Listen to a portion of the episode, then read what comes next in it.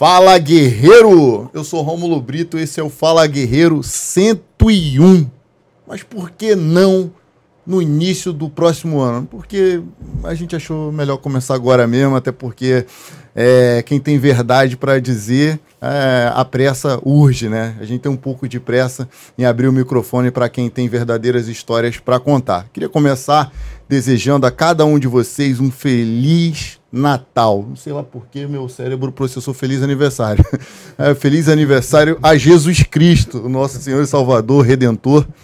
Sejam todos muito bem-vindos. Já deixem aí seu like e compartilhem essa transmissão para ajudar o canal. Queria agradecer a Urban Police e ao Frango no Pote Center Shopping Jacarepaguá, Carretel Mídia, a produtora de conteúdo que faz esse canal acontecer. Rafa de Martins, não vamos demorar muito. Vamos apresentar o nosso convidado. Quem é? Fala, rapaziada. Boa noite a todos. Obrigado pela audiência. Essa, essa semana aí de festas aí que ninguém quer fazer nada, só comer, dormir. Agradeço vocês estarem nos assistindo.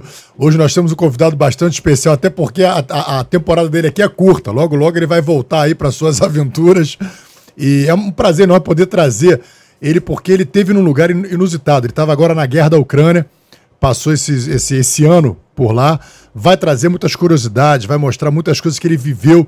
E, e, é interessante porque não é uma história contada por quem escutou uma, uma terceira pessoa falar, mas de alguém que esteve lá, como fala o, o nosso amigo Mário Sérgio, sentiu os odores, os medos, é, sentiu a terra tremer, os barulhos, os sons, as dores de uma guerra de verdade. Então, é um prazer enorme que nós estamos aqui recebendo o combatente João Beckler. Seja bem-vindo, meu camarada. Muito obrigado. Valeu, irmão, muita honra, viu? A honra é toda minha. Como é que você tá, meu irmão? Tô bem, graças a Deus. Tá de férias, né? É, foram seis meses até agora, né? Eu retornei em junho, eu fui em fevereiro, voltei em junho, e organizando a vida, né? Organizando empresa, família, muitas coisas pra gente fazer aqui. Por que que você voltou? Teve, teve alguma brecha ali? Você precisava... É, cara, eu tinha algumas pendências no Brasil para resolver. Né? Uma delas era uma loja de armas, né? Eu tinha uma loja de armas, estava recém-aberta e muitas papeladas para resolver, vamos dizer assim. E sem contar as coisas, questões familiares, né? Então, deu o meu momento, né? Eu acho que todo mundo que tá lá ou que passou por lá vai entender o que eu falo, né? Chega uma hora que você tem que escolher, cara, ou continuo aqui e vira as costas para tua vida aqui fora. E eu opto em ficar lá, pra lá por lá para sempre. Ou você volta para sua casa, para sua família, resolve seus problemas, organiza sua mente e depois volta para lá com a cabeça mais tranquila, vamos dizer assim. Eu não tinha muita opção, eu tinha que voltar, né? Eu tinha coisas importantes para resolver aqui. E agora eu posso dizer assim que está quase tudo direcionado. Meu tempo aqui está findando, né, aqui no, no meu país. E está chegando a hora, né? Então, é um prazer enorme estar aqui, poder compartilhar um pouco das histórias que, que eu vivi por lá. Não são muitas histórias, né? O meu tempo foi muito breve, quatro meses lá, juntando um 30 dias de treinamento, mais três meses de, vamos dizer assim, de área de conflito, né? Eu operei em Luhansk. Eu conheço gente que está lá desde o começo da guerra, tem cara que está lá já há um ano, tem cara que está lá há oito meses. E é muito mais tempo. E a intensidade, ela oscila de acordo com a época, né? Então eu passei por lá, eu posso dizer assim, eu peguei um momento, em comparação ao início da guerra, até bem mais tranquilo. Mas agora, por exemplo, retornando, muito provavelmente, pegando essa temporada de inverno, é, vai acontecer uma escalada na violência lá na, na Ucrânia. No inverno. Durante o inverno. Tanto do, do lado ucraniano quanto do lado da Rússia, né? É, tem muito assunto para a gente tratar aqui e abordar, né? Cara, Muita coisa para gente falar. É, produção, se você puder arrumar um papelzinho, uma caneta, porque eu gosto de levar meus pensamentos aí, por favor, esqueci de pegar no começo. João, conta um pouco para a gente então, cara. Assim, meu irmão, é uma viagem. assim, tem, o, o, João tá lançando um livro, tá? É, tá aqui o livro do João. Você pode jogar aqui na tela aqui, porque esse livro, ele, eu, achei, eu achei o título dele maravilhoso. O Joga, joga aqui o, o livro dele, ó, Mercenário. Joga na tela inteira pro pessoal ver a gente, ver o. Olha o nome do livro: Mercenário, Louco ou Altruísta. É, isso a gente vai descobrir hoje aqui. Tomara que a gente consiga descobrir se ele é um mercenário, se ele é um louco ou se ele é um altruísta. Mas antes de tudo, eu queria deixar dois presentes com você antes da gente começar. Primeiro é um óculos da Urban Police. Pô, que Pra legal. você, porra. Eu sei que às vezes, mesmo no inverno, o sol às vezes bate ali na cara, então, porra. Vou usar. Vou usar com certeza. Pô, é bonito, hein? Bonito, deixa eu ver, deixa eu ver como é que. Coisa chique, rapaz. Pô, maneiro aí. Bota aí, bota aí pra ver ali, ó. Joga, joga ali naquela tela ali, ó.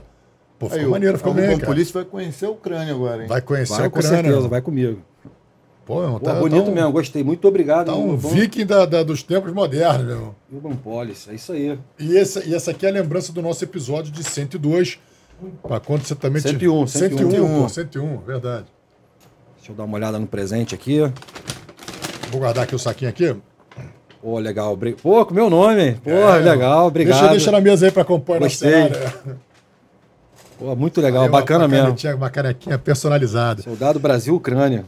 Agora, conta pra gente, João, como é que foi? Como é que foi a tua infância? Onde foi construído esse, esse espírito, essa, essa ideia, esse senso de, de, de justiça, de querer lutar por um, por um outro país? Ou se é pela guerra, é pela justiça? Conta um pouco da sua infância pra gente até você chegar na Ucrânia. É, assim, eu vou tentar resumir, né? Tá? Até pra gente não fazer muito rodeio, mas assim, a criação que eu tive foi uma criação muito humilde, muito simples. É, meu pai era foi comerciante uma época da vida dele. Ele foi oficial de marinha mercante também. Na época saiu da marinha mercante para abrir um comércio, para ficar perto da família, porque na época dele o pessoal da marinha mercante viajava um ano, um ano e meio, ficava fora do Brasil sem ver a família, né? Então ele para tentar ficar próximo da família, abriu um comércio. Ele e minha mãe trabalhavam juntos, né? Um, um mercadinho que ficava na Baixada Fluminense na época. Então, assim, a gente foi criado com muita simplicidade, com como todo brasileiro, né, da época, que era nascido e criado ali na Zona Oeste. E os valores que eu tive foram os valores que eu acho que a nossa geração inteira teve, né? Respeito ao próximo, respeitar os mais velhos, educação, saber chegar, saber sair, a hora de falar, a hora de não falar nada. Então, a minha infância foi conduzida para esse lado, né? Uma, uma coisa bem família, bem familiar. E aí, garoto, comecei a treinar jiu-jitsu, uma coisa que sempre me atraiu, né?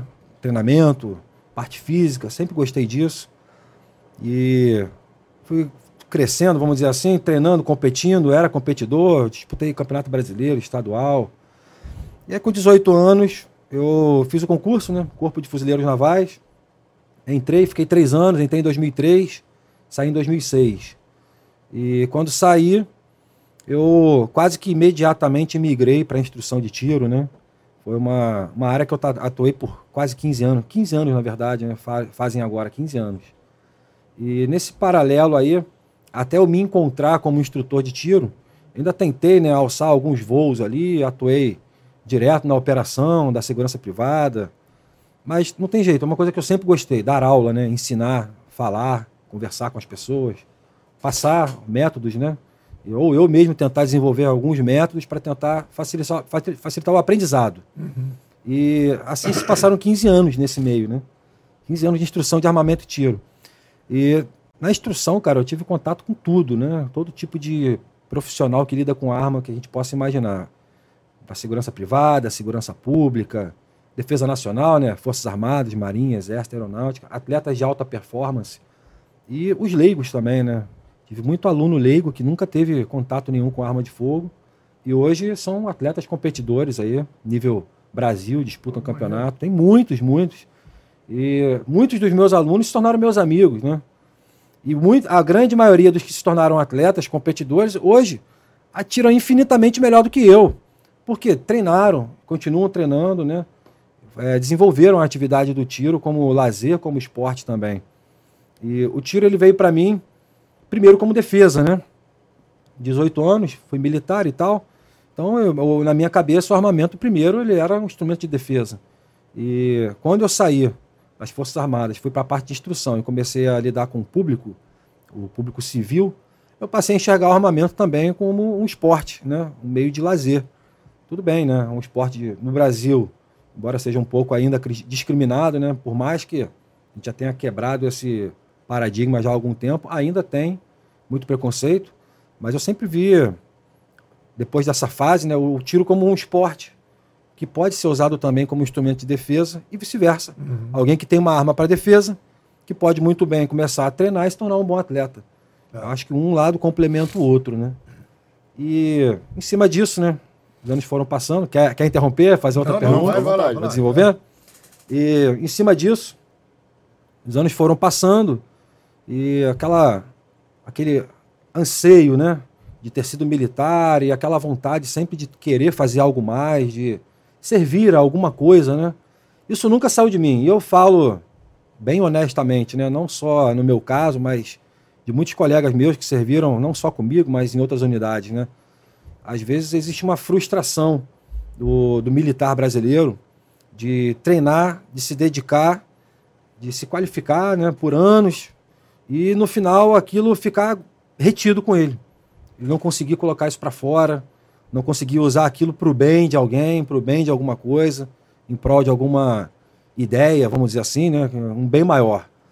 E conheço muitos, muitos militares frustrados, né?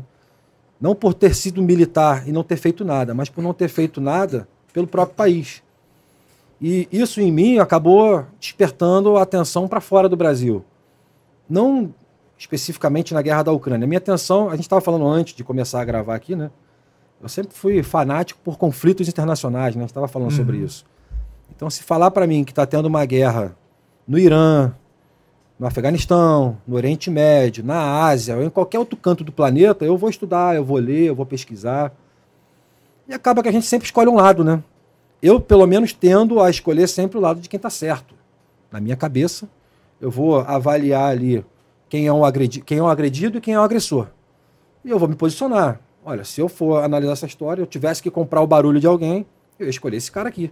Porque ele está sendo agredido, está sendo invadido, está sendo oprimido. E eu acho que é uma tendência natural de quem preza pela justiça. É um senso de justiça. Eu acho que os policiais têm muito isso, né? É, aquela, aquele discernimento de bater o olho numa situação e saber, meu irmão, não tem nem muito o que falar. Esse cara tá certo, aquele tá errado e ponto final. O motivo que levou a isso tudo vai ser debatido em outro momento, mas tem um, sempre tem um lado certo e um lado errado.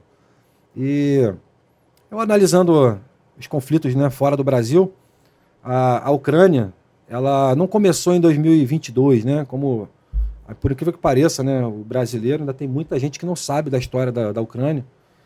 Ainda tem gente que acha que Ucrânia e Rússia é a mesma coisa, que é o mesmo povo, que fala o mesmo idioma.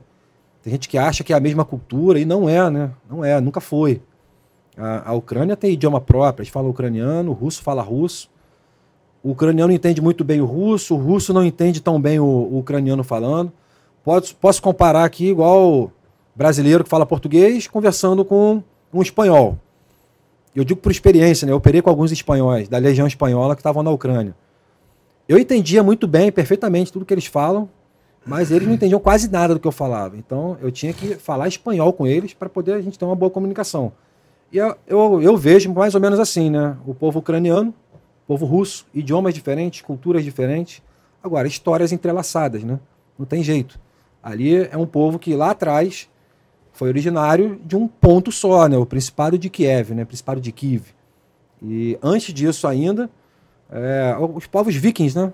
que migraram lá da, das partes nórdicas do, do, planeta e foram ocupando a Europa e tal. E, e, a Ucrânia é um país assim fascinante, né? multicultural. Eles já foram ocupados e colonizados por várias nações. Né? A gente pega ali, eles têm uma influência muito forte da Turquia também, né? tem uma influência muito forte da Rússia. Eles têm uma influência muito forte do lado europeu. E quando a gente para para analisar a Ucrânia como um todo, culturalmente falando, ela é uma coxa de retalhos, né? E isso é o que dá a característica da Ucrânia de nação, de país. Essa é a personalidade própria daquele, daquele país, né? daquele Estado. É a multipluralidade, né? A cultura, que a gente fala ali de tudo um pouco. É, igual o Brasil, né? A gente pode falar que o Brasil é. também tem um pouco disso, né? A gente tem aqui de, é, descendentes desde o japonês até o africano, o europeu como um todo, e o indígena. E, cara, isso é o que faz do brasileiro ser como é, né? Um povo que é originário de várias nações, de vários povos. E a, a Ucrânia, por mais que ela tenha as características, não é diferente. Ela tem também esse ponto. E me chamou muito a atenção. Em 2014, quando começou os movimentos, né, quando começaram, perdão, os movimentos separatistas na região do Donbás, né, que de separatista não tinha nada. Todo mundo que for estudar um pouquinho mais e tiver dois neurônios na cabeça vai entender que sempre foram os russos mandando tropa para aquele canto para poder aumentar a influência política. E nesse período, 2014, pouca gente lembra, né? Tava tendo Copa do Mundo. Uhum. E onde era a Copa do Mundo? Na Rússia. A Copa do Mundo era na Rússia. E aquele conflito no Donbás, ele. Não, 2018 que foi na Rússia, né? 2014. 14 não foi aqui no Brasil? Não. Dá uma, dá uma pesquisada aí, quem puder depois. Não, 2014 foi no Brasil. Acho que foi, um- foi um ano antes ou um ano depois. Mas, mas Acho que foi 14, não foi Brasil, não. Ou, ou Não, Jogos foi 18, Olímpicos. foi 18, ou Jogos não. Olímpicos, que Não, foram na que- Rússia. Que foi, acho que foi 14. Sabe por quê? Que teve até aquele negócio que, que os brasileiros pegaram a menina. Foi 18. Que pegaram a menina e ficaram gritando, isso aqui é rosa. 18 no Brasil. 2018 foi, foi Rússia, né? É, 2018 foi Rússia. Então foram Jogos Olímpicos, se não me engano, que Tá. estava acontecendo na Rússia. E isso acabou tirando um pouco, esse conflito acabou tirando um, um pouco do foco da, do mundo, vamos dizer assim, para aquele jogo que, para aqueles jogos internacionais que estavam acontecendo na Rússia. Eu acho que eram Jogos Olímpicos mesmo. Depois, se alguém puder, confirma para mim, por favor. O último jogo olímpico na Rússia. Quando é que É, foi? Jogos Olímpicos. Eu, eu acho que era. Eu, ach, eu tava achando que era Copa, mas eu já não me recordo Mas muito bem. 2018 havia, havia Copa- um evento, 2014, é. havia um evento que chamava a atenção e para as pessoas, tipo, ah, isso aqui não é tão importante, porque aquela Aquilo meio que desviou a atenção da Rússia, que estava se apresentando ao mundo, né, como um país organizado, como um país que tinha condições de receber um evento daquela magnitude, com todas as nações desportivas, né, que estavam ali e tudo mais. E de repente, 14. 14 foi o quê? Jogos Olímpicos. Jogos os Jogos Olímpicos na Rússia, isso aí. Na Rússia. E de repente começam os conflitos no Donbás. E é muito claro, é muito óbvio para todo mundo que acompanhou essa história de perto, do que nunca houve um movimento separatista de verdade naquela região. O que sempre aconteceu ali foram tropas russas infiltradas dentro do território ucraniano. Quanto a isso, não há o que se discutir. E aí a origem disso, a gente vai recuar um pouco mais. É, o presidente da Ucrânia, naquele período, eu, já, eu sempre recomendo né, um documentário. Para quem quiser entender a origem da guerra da Ucrânia de hoje, assistam o documentário que nós estávamos falando dele aqui ainda agora, Winter on Hell. É, Inverno em Chamas. Inverno em Chamas. Ali vocês vão ver o que, que deu a origem à guerra da Ucrânia de hoje, que a gente está até hoje presenciando. Os conflitos não começaram em 2022, começaram em 2014. Na verdade, em 2013 já tinha problema naquela região E qual era o problema? a, a população ucraniana ela estava cada vez mais tendenciosa a se movimentar para o lado ocidental, Europa, liberdade, cultura, música, comércio, prosperidade e tudo que a gente conhece do lado de cá do planeta. E o atual presidente ele estava cada vez mais inclinado à Rússia, né? a uma cultura pró-Rússia, pró-socialismo, é, não sei nem se, se é legal falar isso aqui, porque a gente vai falar de política, né? De socialismo. Não vou nem usar esse termo. Tá- tá- fica à Mas vontade, daquele, mas pai- é. daquele país, né? Daquele canto do planeta. Uhum. Uma cultura totalmente voltada à era soviética. Acho que assim define um pouco melhor. E a diferença é que o parlamento era contra essa movimentação da Ucrânia pró-Rússia, pró-movimentos soviéticos, vamos O dizer assim. presidente queria, E o parlamento, o parlamento não. Exatamente. E o presidente impôs uma série de sanções ali, de, na verdade, de leis, que jogavam a, a, a Ucrânia de braços abertos no colo da Rússia, novamente. E a população começou a se rebelar contra aquilo. E, no entanto, começou um movimento popular na Praça Maidan, né? Um movimento conhecido como Euromaidan. E aquilo foi escalando. Foram meses ali, dois ou três meses, a população, no- durante o inverno, meu irmão. E o inverno ucraniano é cruel, tá? Agora, por exemplo, eu não sei quantos graus está fazendo lá na Ucrânia, mas acredito que deve estar na casa dos menos 15 a menos 20. E nem é o pico do inverno. O pico do inverno na Ucrânia costuma ser entre janeiro e fevereiro. E há quem diga que lá bate menos 40 graus. Cara, menos 40, nem frigorífico faz tanto frio assim, dentro dos freezers, né? E lá pega essa, essa época. E a população foi para a rua se manifestar e começou a escalada da violência. Existia a polícia, que era diretamente subordinada ao presidente da época. Não me lembro mais o nome da polícia. Eu tenho um problema enorme de guardar nome, tá, pessoal? Então não reparem isso, não. Então tinha uma polícia diretamente subordinada ao presidente, que era totalmente pró-Rússia. E, cara, em um determinado momento, eu não vou ficar dando spoiler aqui para quem quiser ver o documentário, mas é um documentário, não é um uhum. filme. São cenas reais, tá? E no, no documentário vocês vão ver a população sendo fuzilada por essa polícia presidencial. Tiro de fuzil de precisão, tiro de fuzil de assalto, tiro de calibre 12. Ah, os cidadãos com escudos improvisados, feito em casa, de lata e tal. Até então eles imaginavam que iam levar tiro de bala de borracha, né, munição menos letal. E, no entanto, eles começaram a usar armas de fogo de verdade, né? Munições é, letais. E teve o, o auge desse problema se deu no final da, vamos dizer, da revolta popular, né? Foram mais de 100 pessoas mortas em um dia. E mortas pela polícia em um dia. E aí no dia seguinte, é, houve uma comoção nacional, tudo aquilo parou. Isso está no documentário, quem quiser assistir, acho muito interessante. Algumas autoridades locais for, subiram o palanque.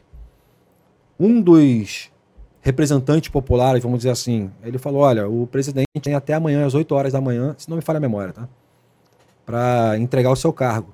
Caso ele não faça isso, eu eu tenho mais 100 pessoas por trás de mim, todos armados, nós vamos começar a, um movimento para derrubar esse governo.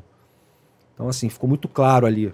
A população já não queria mais aquela corrente de socialismo soviético, aquele viés russo dominando a cultura, e a Ucrânia sempre como um país pequeno debaixo da asa daquele país, que, no, por fim das contas, né, se a gente for analisar historicamente, sempre foi usada para ser explorada, né? Uma colônia de exploração. A Ucrânia nunca passou disso para a Rússia.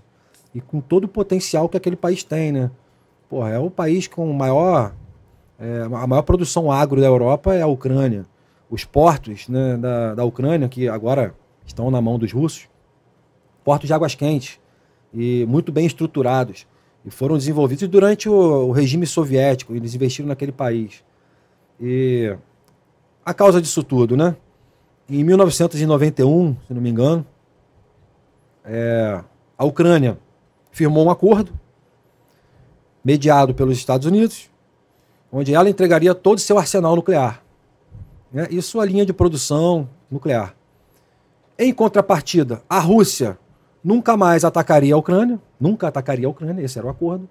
E caso houvesse qualquer ataque na Ucrânia, os Estados Unidos estariam como o guardião estariam ali como alguém para defender, uma vez que ela está abrindo mão do seu arsenal. E esse foi o acordo firmado lá atrás, se não me engano, em Budapeste. Moral da história: o tempo passou, a Rússia não respeitou, invadiu a Ucrânia, infiltrou tropas, criou os chamados movimentos separatistas, que na verdade não eram ucranianos, sempre foram russos. E é óbvio, né? Quando você cria qualquer movimento, sempre tem um oportunista que vai surfar naquela onda ali. E com esse movimento separatista do Donbass, é, houve também, pouco depois, a invasão da Crimeia. Foi justamente nesse período de 2014, durante os Jogos Olímpicos. Se a gente parar para analisar. 20 de fevereiro de 2014. em 2014. Isso. E houve a invasão da Crimeia. Isso.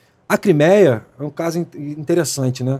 Uma península, que é onde fica o principal porto, ficava o principal porto antes, da Ucrânia. Joga no mapa aí, bro. Antes Joga de, no mapa de você dar continuidade, sabe o que eu acho interessante? Que é, quando começou, começou logo no início da, da guerra na Ucrânia, a minha filha, na época com 9 anos, foi e falou assim: pai, por que dessa guerra? E eu não sabia nada de Ucrânia, nada de Rússia. Eu falei, pô, não vou começar a explicar para ela uma coisa que eu não sei. Fui lá na, na Netflix, de, de, repente deve ter algum filme sobre isso, alguma coisa sobre isso. Procurei na internet, na verdade, no Google, e tinha o documentário. Esse? Esse. A gente assistiu o documentário em uma noite, eu com uma criança de 9 anos de idade. E é impressionante que uma criança sem qualquer influência minha, a gente assistiu calado, ela Bom, é muita violência. Irmão, minha filha, eu crio é. como eu quiser. E é violento. É. Ela olhou e falou assim: gente, mas por que eles não. Por que eles estão fazendo isso? Porque para ela era muito claro. Esse documentário basicamente trata da verdade de um povo que conquistou determinadas coisas e não queria regredir em suas conquistas. Exatamente. É basicamente isso. O, o, o documentário é basicamente sobre isso. Eu ganhei até aqui, fizemos acordo e agora eles querem que nós regridamos, nós não vamos regredir. Então, pessoas é, ucranianas, patriotas, falando, não vamos regredir. E é claro, um presidente claramente vendido, claramente vendido, o documentário deixa isso muito claro, e é sobre isso que, que, que o Berkeley acabou de falar isso aqui. Uma criança de 9 anos de idade chega a um raciocínio tão lógico que às vezes tem adulto ainda, ainda, ainda achando que não compreendeu, ainda está não, a, Ucrânia, a Ucrânia fazia parte da União Soviética? Sim, a Ucrânia era a principal base nuclear da, da Rússia, era a Ucrânia, né? Os armamentos aí, nucleares. Aí, em, 80, em 91, quando caiu a União Soviética, aí virou a União dos Estados Independentes e a Ucrânia se tornou um dos Estados independentes. Se tornou um país independente. País independente. E dali Junto que, com diversos outros. Com que, muitos que... outros, né? Só que a Ucrânia, ao invés de, desde aquele momento, já começar a caminhar, né, sentido ocidente, tinha esse problema das armas nucleares. Então, tinha esse acordo de não agressão de um lado e de proteção do outro. E ela ficou ali naquele meio. O tempo foi passando. E uma coisa, cara, se você for estudar um pouquinho de história dos países sobre, sobre a influência russa, meu amigo, é que na Rússia não dá para confiar. Hoje ela aperta a sua mão e fala que está tudo bem, amanhã ela invade o seu país. E uma prova disso é o tamanho do Estado russo. Olha, a Crimeia você... que você falou? É, a Crimeia que é ligada por uma ponte, esse, né? Esse aí são áreas que ainda está, ainda tá, esse mapa é atualizado ainda. Aqui parece que é, são as, as áreas de. É, não, ele está ele tá, tá bem atualizado não, mas tudo bem, dá Você estava onde? Você estava aqui? eu estava em Luhansk. Não, a gente entra por aí, né? Você por Lviv. Por isso. Eu estava aqui em Luhansk. Bem nesse Pô, ponto. estava quase na fronteira com a Rússia. É, eu estava ali, bem um pouco mais ao norte, próximo a, a uma cidade chamada Kupiansk, que tá agora está recebendo ataques bem intensos, pelo que eu tenho então acompanhado. Então você foi para uma linha de defesa, então, para que, pra que os russos não avançassem para a fronteira. Exatamente. Fronteira. Hoje, a, essa parte toda do país aqui, até ali, Kharkiv, né, mais ou menos naquela altura, é uma linha de frente. Tudo aquilo ali que a gente está vendo, daquele ponto para baixo, é a linha de frente. Dali, de Kharkiv para cima, a gente pode dizer que não é uma linha de combate, porque já é a fronteira, um pouco mais para lá, com Belarus, né? com Bielorrússia. Então ali não tem guerra, vamos dizer assim, não tem operação militar naquele ponto. Agora, onde é a fronteira da Rússia com a Ucrânia, tudo é linha de frente. Hoje, a linha de frente toda, né, pegando do norte até aqui no sul, próximo a Odessa, ela vai beirar aí algo em torno dos 800 quilômetros, alguma coisa, 800 e poucos quilômetros de linha de frente. Até citando aqui, né, o pessoal fala ah, a guerra da, de Israel, sem desmerecer, porque qualquer conflito é, é complicado. Mas Israel é um pedacinho de terra pequenininho. Aquela região ali de do, onde o Hamas está atuando, cara, são 7 quilômetros por 14. É o, é o, tamanho daquela região de conflito mesmo, uhum. ali onde o Israel está encarando o problema. Aqui são 800 quilômetros de linha de frente. E dentro dessa linha de frente você tem N realidades diferentes. Você tem áreas muito quentes, você tem áreas menos quentes, mas você tem problema em toda a linha de frente, toda ela. Não existe um ponto a linha de frente, né, onde hoje tem confronto na, na Ucrânia, que você diga assim, não, esse ponto aqui está tranquilo. Hoje isso não existe na Ucrânia. Todas as áreas têm problema de conflito, seja por tropa, seja por bombardeio, seja por blindado, seja por algum tipo de coisa. Mas você não tem um ponto frio que não tem um, um conflito. E onde você pode dizer que não tem linha de frente, que é o interior do país, né, sentido Europa ali, você tem os, os bombardeios que acontecem quase todas as noites, né? Eles mandam drones Shahid todo dia, eles mandam mísseis. Para eles... onde? Para que, que região? Por todo o país, pelo país inteiro. Principalmente Kiev, que é a capital, Kiev, e essa região de Odessa, que é onde fica o principal porto que a Ucrânia ainda utiliza, né? Para escoar os grãos. Existe um porto ali no canal do Danúbio, que faz fronteira com a Romênia. E ali não tem confronto, vamos dizer assim, de tropa com tropa. Mas é uma área altamente visada, porque é por ali que a Ucrânia mantém a sua economia viva, é por onde escoa toda a sua plantação, todo o seu comércio. Pelo Mar Negro. Pelo Mar Negro, que passa por deixa, ali. Deixa eu te fazer uma pergunta. Então, você, pelo, pelo seu relato até agora, é, sempre houve um desejo do povo ucraniano por essa independência, e, ou seja, eles sempre foram independentes, sempre se viram realmente como ucranianos, não como russos. Sim, sempre foi como ucraniano. Porém, é, porém é o fantasma da Rússia sempre assombrou a Ucrânia ao longo do, dos anos o fantasma da Rússia, eles assombram a qualquer país que não queira se submeter a eles. Assim a gente pode olhar, por exemplo, a Sibéria. Pouca gente sabe, a Sibéria já foi um país independente. Pô. Hoje, a Sibéria não passa de um estado da Rússia, um pedaço. Você tem países ao sul aqui, próximo da, ao sul da Rússia, próximo da Ucrânia, a gente estava falando sobre isso, falam árabe. São países, eram países independentes e, com o passar do tempo, se tornaram parte do conglomerado russo ali. Então, todo aquele aquele povo, né, que faz parte hoje do império, antigo império russo, dos czares, que não se submetem, cara, vão pela guerra. Eles vão tentar submeter pela força. Eu vou dar um exemplo: a Geórgia. Geórgia já foi parte também do, do regime soviético, vamos dizer assim.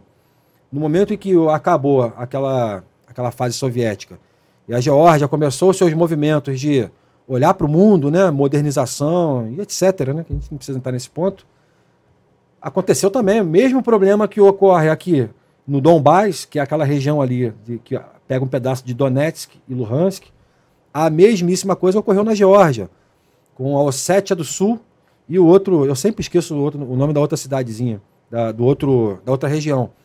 A mesma coisa, a mesma estratégia maldita da Rússia. Infiltrar soldados da Rússia, militares russos, e falar: existe um movimento separatista aqui. Quer ver outro exemplo? A Transnistria ali, ó, é próximo de Odessa. Tá vendo aquela linha ali que separa é, a Romênia da Moldávia? Aquele lado direito ali é a Moldávia, o lado de cá é a Romênia. Existe a Transnistria ali.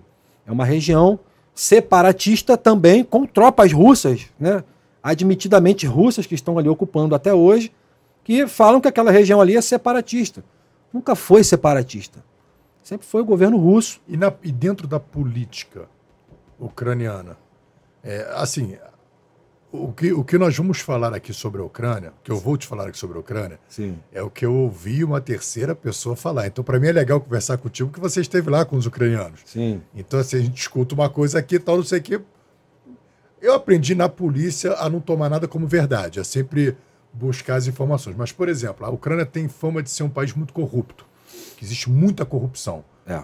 É, isso é verdade. É verdade. E isso e, você, e, a, e a Rússia utiliza dessa arma da corrupção também para aumentar a influência dele dentro desses movimentos? Ou, o que, que você acha sobre isso? Olha, falar de corrupção é complicado, né? Vivendo no Brasil, não, não, falar mas o quê? assim, mas É, uma é. coisa que impede o nosso crescimento, a nossa, nós nos tornamos uma potência com tanta riqueza, é a corrupção. É, de, de É uma fato, galera né? que quer se beneficiar sozinho e, pô, como país, não pensa no país, não pensa no todo, pensa no. O problema do corrupto é isso, né? Ele pensa nele, não está pensando no todo. Né? Agregando, agregando essa pergunta do Rafael, é, você não acha que os governantes. Você acha né, que os governantes da Ucrânia, a época que fizeram o tratado de cessar a, a, a fabricação de armamento nuclear, diminuir sua capacidade de defesa, Uhum. você você acha que eles foram inocentes ou a corrupção já estava presente ali? Receberam Não. uma emenda parlamentar. Não, olha só, a gente tem que voltar a mente para aquela época. A gente está falando de 92, né? 92 ou 93, que Aham. houve essa entrega das armas nucleares. Era uma a outra Rússia acabou, época. Aquela região do planeta ali, ela meio que estava em polvorosa, né? Estavam comemorando uma época de paz, de liberdade, né? Surgimento de nações, de países se tornando independentes, sem guerra, sem precisar ir para o conflito. Então, eu acho que foram um pouco inocentes, sim, entregar todo o armamento nuclear. Isso serviu de exemplo para o mundo inteiro, para nunca mais quem tem armamento nuclear confiar no outro, falando assim: não, tudo bem, eu vou entregar a minha e vou confiar que você não vai, me, não vai me agredir nunca na vida. Não. E também não vai confiar nas garantias que alguém fale assim: pode entregar que se alguém vier te agredir, eu vou te defender. Porque a gente está vendo hoje como é que funciona. A dificuldade que é para chegar armamento, recurso do Ocidente para a Ucrânia. Chega, está chegando. Mas, cara, o que está chegando é praticamente você manter alguém vivo por aparelhos. Porque se a gente quisesse acabar com essa guerra assim em dois, três meses, é só mandar o que o Zalushny está pedindo, que é o comandante em chefe das Forças Armadas. 120 caças F-16, alguns 200 blindados Bradley 2 e mais alguns mísseis de longo alcance. Essa guerra já tinha acabado há muito tempo. Está mais do que provado que o exército russo ele não tem essa capacidade toda se você colocar uma guerra de longo prazo. A guerra de, a- o russo, vou te falar, é ruim de segurar os caras, mas a guerra deles tem que ser relâmpago, porque a longo prazo eles não têm condição de manter. E é o que está acontecendo. A Rússia já perdeu 70% da sua frota de blindados, de tanque, tropa, transporte de tropa, de tudo. 70%. Isso é público, não sou eu que estou falando, não. Foi divulgado há uma semana atrás. 70% do que entrou, 70%, 70% do que tem. de tudo. Que entrou. De- de- não, não. De tudo que a Rússia tinha de tanque, acabou. Se destruiu na guerra da Ucrânia. assim como 60% das aeronaves, não sei se está falando de helicóptero, de avião ou de tudo ao mesmo tempo. Mas se não me falha a memória, falando dos helicópteros. E de mais um monte de outras capacidades militares que a Rússia tinha antes da guerra. Você tem uma noção? 90% do efetivo militar da Rússia pré-2022 não existe mais. O que você tem hoje são 10% daqueles soldados que já serviam no exército russo antes de 24 de fevereiro de 2022. Todo o restante que tem chegou depois, são alistados, são recrutados durante a guerra. Ou seja, 90% do exército russo pré-guerra foi dizimado, ou está ferido, ou está fora de combate. Isso é, é um custo muito alto para um país daquele tamanho. E digo mais, tá? Ainda vou mais além. Essas coisas que eu falo sempre me trazem problema. Depois vem a nuvem de gente me criticando. Mas, cara, eu vou falar o meu entendimento sobre geopolítica. Eu, eu leio isso, estudo todo santo dia. Todo santo dia eu estudo e avalio isso. O cenário da Rússia é crítico. A Rússia, ela está prestes, se ela perder a guerra hoje, ela está prestes a se romper em cinco estados, em cinco países dentro de um só. Uma parte maior mais a leste, e vai para o lado da Ásia, e mais quatro outros estados, sendo um um pouco maior no centro da Rússia e outros três menores na fronteira com a Ucrânia. Isso está prestes a acontecer. Como seria, qual seria a derrota da Rússia? A derrota da Rússia? Não tomar a Ucrânia. Se retirar. Na verdade, a única negociação. O que, que eles querem? Eles querem tomar, eles, Eles querem querem anexar a Ucrânia. ocupar aquela região do Donbass toda, eles querem manter a ocupação e tornar o estado de Luhansk e Donetsk independente. Você vê, a Rússia é o único país do planeta que reconhece Luhansk e Donetsk como país independente. Nenhum país do mundo reconhece, só a Rússia. Por quê? Foram eles que enfiaram tropa, criaram o tal movimento separatista, para eles não perderem totalmente a influência política naquela região. Mas as exigências deles são transformar esse em país. Não tem. é, o Zelensky. Cara, olha só, quando. Pode falar. O Zelensky, como é que é? Quando você renunciar, é, acabar o exército entregar as áreas. Ele fez umas exigências no começo, eu não estou lembrado agora. Quem? O Putin? O, o o Putin. Se ele não alcançar isso, essa é a derrota da Rússia. Cara, a derrota da Rússia pode-se dizer que ela já está em andamento, ela já acontece. Primeiro, eles declararam que iam dominar a Ucrânia em poucos dias, que dominariam Kiev, Kiev em três dias. Não a guerra, o país inteiro, mas eles declaravam que Kiev seria dominado em três dias. Que a Ucrânia seria dominada em, acreditou al- que seria um massacre. em algumas semanas. que- é. Eles disseram que ia dominar a Ucrânia em algumas semanas, o país inteiro. Já estamos indo para dois anos de guerra. E até agora eles avançaram pouca coisa em relação ao que eles já tinham desde o acordo de Minsk. Desculpa. Desde o acordo de Minsk, que foi o cessar-fogo, quando iniciou o movimento separatista na República do Donbass, que é a de Luhansk e Donetsk. Então, existe uma linha desenhada no mapa que eles reconheceram como, não, então vamos congelar o conflito. Daqui para cá, por enquanto, fica sendo Donbass, daqui para lá continua sendo Ucrânia. Se a gente avaliar, essa semana, por exemplo, ontem, a cidade de Marinka caiu. Marinka é uma cidade ucraniana que fica bem próximo a uma das partes dessa linha que foi tá, desenhada no, no acordo de Minsk, né?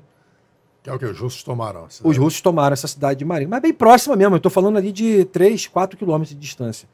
Eles levaram praticamente dois anos para avançar nesse ponto do mapa, 3, 4 quilômetros, e tomar uma cidade. Tomar uma cidadezinha ucraniana. Não quer dizer que eles não tenham tomado vários outros pontos de território e perdido em outros lugares também. Tá? Mas, assim, a capacidade russa de poder bélico, voltando ao que a gente estava dizendo aqui, ela é muito da guerra relâmpago, a curtíssimo prazo. Se você estende isso, você vai ter um problema enorme na linha de produção russa, na capacidade de você manter a, a linha de frente e a defesa nacional. Com isso tudo, o que, que eu quero dizer?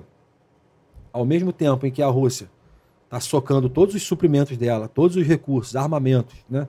e tudo que é inerente ao conflito, ela está enfraquecendo todo o outro restante do país. E a, a, a Rússia tem movimentos separatistas dentro dela. Esses a gente não pode negar que existem. Porque a Rússia é uma junção de vários países anexados. Né? Sim. Ali tem é, países que falam vários outros idiomas, né? Da- fala do mongol ao russo. Tem países ali que falam em três, quatro, cinco idiomas dentro da, da própria Rússia, regiões. Então é óbvio que se existe algum ponto em que eles querem se tornar independentes da Rússia, o momento está chegando. Essa hora está chegando aí e vai bater a porta deles a qualquer momento. Principalmente na hora em que, eu acredito, né? É, a OTAN enviar tudo aquilo que está sendo prometido e aguardado aí para a Ucrânia. O, o, o Berkeley, assim, quando começou a, essa guerra, como, conforme eu falei no início, eu não, não, tinha conhecimento sobre, sobre as causas da guerra e tal. Mas uma coisa que era, para mim, muito clara era, assim, uma série de países que são, ainda que veladamente, inimigos da Rússia, que estão proibidos de atacar a Rússia por uma série de, de tratados internacionais, viram na Ucrânia o bode expiatório. Ó, vamos aproveitar que ele, que ele começou esse conflito aí, vamos investir na Ucrânia. E a Ucrânia passou a ser utilizada por outros países como forma de atacar a Rússia. Vamos usar a Ucrânia? Bom, vamos todo mundo, todo mundo botar uma grana lá, investir em armamento, equipamento para a gente fortalecer a Ucrânia e nós atacarmos a Rússia indiretamente? Você acha que em algum momento a Ucrânia passou a ser usada por outros países, tipo os Estados Unidos, a União Europeia? Bom, é, eu posso ir até mais a fundo, né? Isso aí, de fato, está acontecendo, né? É, o desgaste da máquina russa. Eu acabei de citar aqui que se a Rússia ruir, ela vai se tornar provavelmente um país de quebrado em cinco estados, né? Ou seja, uma Rússia vão se tornar cinco Rússias com nomes diferentes. É, tem, tem, alguns comentários que as pessoas estão falando assim, pô, mas eu não estou vendo a Rússia perdendo. Que as pessoas têm que entender o seguinte: a Ucrânia não vai tomar a Rússia. Não. O fato da Rússia não conseguir cumprir com aquilo que ela disse, politicamente ela se torna derrotada e incentiva com que outros países busquem a sua independência. É, é a derrota da Rússia está aí, não cumprir a sua missão. Exatamente. Não está em. Porra, a Ucrânia não tem como tomar a Rússia. E não é. Não é não e nem pretende, nem quer. Não é só isso, né? A, a influência política da Rússia, ela, ela muito se deu pelo medo, né? A imposição, a, a ameaça. Eu, então eu vou colocar tropa aí dentro, se você não fizer dessa forma. Se você não cumprir o que eu estou dizendo, cumprir um acordo que eu estou propondo, eu vou entrar com tropas, com forças que eles chamam de paz. Mas, mas, voltando ali no, no, no Romulo, essa coisa da, da, da, da, Ucrânia está sendo usada pelos, Sim. Pela, pela, pelo Ocidente para o enfraquecimento da Rússia. Por culpa da própria Rússia, né? Hoje a gente tem a França, que dá um apoio enorme para a Ucrânia, é incontestável isso. A Alemanha manda muito suprimento para a Ucrânia, de armas a roupas, né? Tudo que a gente possa imaginar. Os próprios Estados Unidos, né? O próprio americano, o governo americano em si. Mas hoje, o que, que a, a guerra se tornou ali? Um, uma moeda de troca. Por enquanto é o que está acontecendo. Nada tira da cabeça dos analistas políticos, e ó, não sou eu quem estou dizendo, tá? Eu estou aqui papagaio de pirata, repetindo o que os especialistas do mundo estão dizendo. Que o governo americano está segurando essa, esse conflito de soltar a ajuda militar para a Ucrânia até virar o ano, porque vem a eleição do governo Biden. Então ele quer usar uma vitória ucraniana como moeda de troca e usar isso como matéria de campanha para ele ser reeleito nos Estados Unidos. E eu acho que faz todo sentido. Se a gente parar para analisar, cara, os F-16 para os Estados Unidos é lixo, já não se usa mais, é, é, é avião ultrapassado. A frota de aviões americana, cara, eu estava vendo ontem, o F-34, já está, meu irmão, tá anos luz à frente. Aquilo ali é algo velho, obsoleto. Então, e existe na Constituição americana um, um termo lá, não sei o termo técnico, né? Que diz que tudo aquilo que os Estados Unidos é, estiver com material militar de sobra, ou seja, ele tem que ter no mínimo X equipamentos. O que for mais do que aquilo é sobra. Pode ser doado, sem nada em troca, sem valores em troca. No entanto, não é o que está acontecendo. Tudo que vai para a Ucrânia hoje vai ser pago, vai ser cobrado uma hora. Tem gente que fala assim: ah, mas o governo americano deveria estar tá gastando toda aquela fortuna dentro dos próprios é, estados americanos. Não discordo 100% não, mas olha só, 90%, quem quiser pesquisa na internet, 90% de todo o dinheiro que o governo americano disponibilizou para a Ucrânia foi gasto dentro do próprio país, dos Estados Unidos, com as indústrias de armas. Eles aqueceram o mercado de armas né, dos Estados Unidos de novo. Contrataram milhares de americanos para voltar a trabalhar nas fábricas de munição, de rifles, de blindagem, de equipamento militar, de tudo. Então, a guerra na Ucrânia está movimentando a economia americana também, em um certo ponto. E voltando à resposta, né? A gente acaba fugindo um pouco do assunto.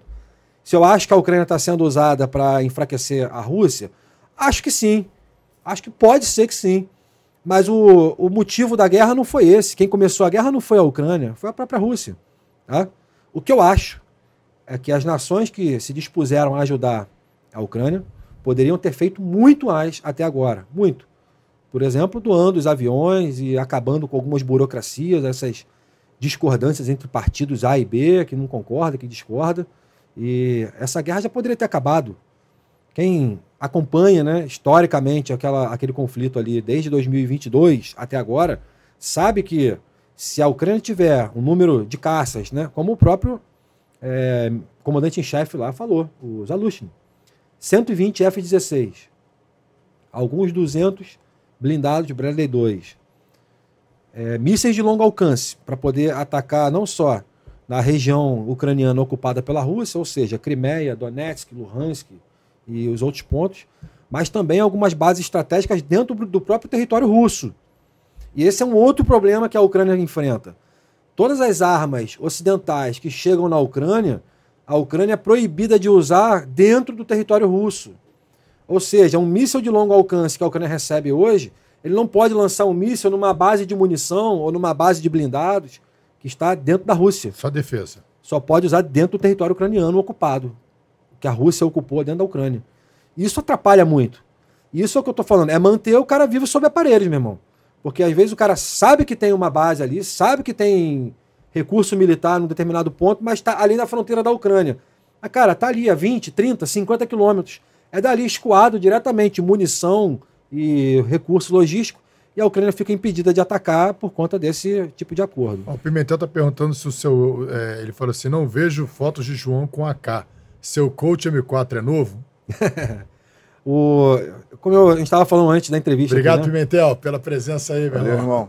Primeiro, mandar um abraço enorme aí para o Pimentel. Pimentel era fã do cara, né? Antes mesmo de eu conhecer ele, por conta do filme, do livro dele. E a gente tinha amigos em comum. E com essa história toda, nos tornamos amigos. E ele foi o grande idealizador desse livro aqui. Se eu, se eu escrevi, foi graças ao Capitão Pimentel. Capitão Pimentel, muito obrigado. Você é um cara que me ensinou muito com relação a ampliar o horizonte, né? abrir a mente. Pimentel é conselheiro do Fala Guerreiro. É mesmo? É bom, cara. Eu, falar. É bom, eu, tá... eu tenho muito a aprender com ele com relação a muitas coisas, inclusive sobre livros, né? Ele é viciado em livro. Ele leu meu livro em dois dias, cara. É e agradecer pela presença do João Ururaí, que está com a tá gente aí tá também. Com vários comentários. João, obrigado, meu irmão. Johnny Sabe Bala. eu sou teu fã. Johnny... Johnny Bala. Johnny, Johnny Bala. e o Esparta Podcast também está interagindo com o João, também, trocando ideia, o Thiago. Pô, só, todo o, mundo amigo, só parceiro. O, o Pimentel perguntou aqui também: existem poloneses combatendo? Existem. Mas deixa eu responder a primeira pergunta dele. Sim, vai. Ele perguntou sobre o M4. Eu, quando estava lá, é, fui para a Legião Internacional, né? É uma longa história, mas a gente vai respondendo ponto a ponto. Na Legião Internacional, eu fui direcionado para o primeiro batalhão, Companhia Alfa, Bravo e Charlie. A Companhia Alfa, ela, não sei porquê, era tida como uma companhia de operações especiais, que na verdade é tudo igual. Mas esse era o, o tema, até um conhecido meu, né? Que foi até um, por um breve período, foi meu comandante de grupo lá, o Lupercal, o Marco, ele que me explicou isso. Por conta de ter operadores do mundo todo, né, da Europa e tal, era mais fácil padronizar o fuzil M4, o Colt, né, para poder quem chegar de fora do país já estar pelo menos ambientado com armamento. E você não ter aquela necessidade de ensinar o cara a operar um AK, principalmente a parte aqui da, das Américas, né, e da Europa também, a parte do, do Ocidente, vamos dizer assim que não é comum o AK-47 na Europa, em países como França, Alemanha, Espanha. Então eles consideravam lá como uma companhia de operações especiais, que na verdade não era, tudo igual, Alfa, Bravo e Charlie.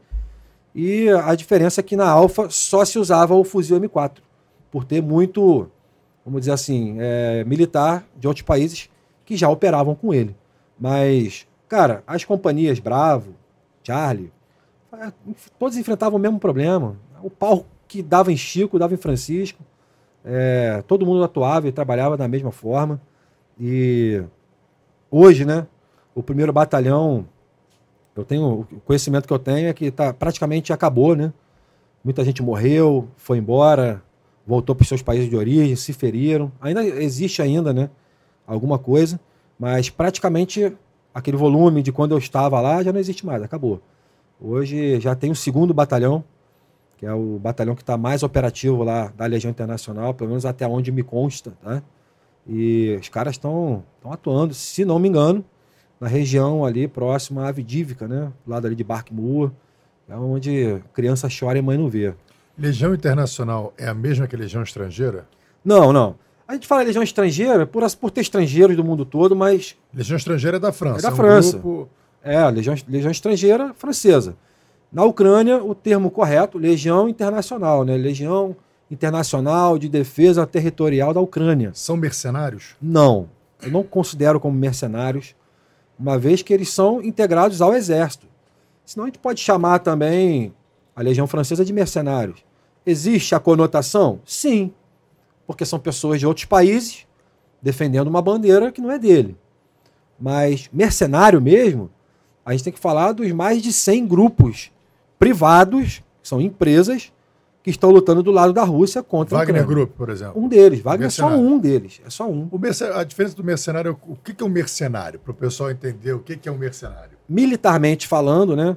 É alguém que está lutando por uma causa, por uma bandeira, por algum objetivo em troca de dinheiro. Ponto final. Ele tá cagando para a Rússia, para a Ucrânia. Nem saber de nada, meu Pagou, irmão. ele vai. Ele hoje está lutando, um exemplo, né? Hoje está lutando pela Rússia. Se amanhã a Ucrânia começar a pagar mais, ele vai lutar pelo lado da Ucrânia, e que não é o caso, né?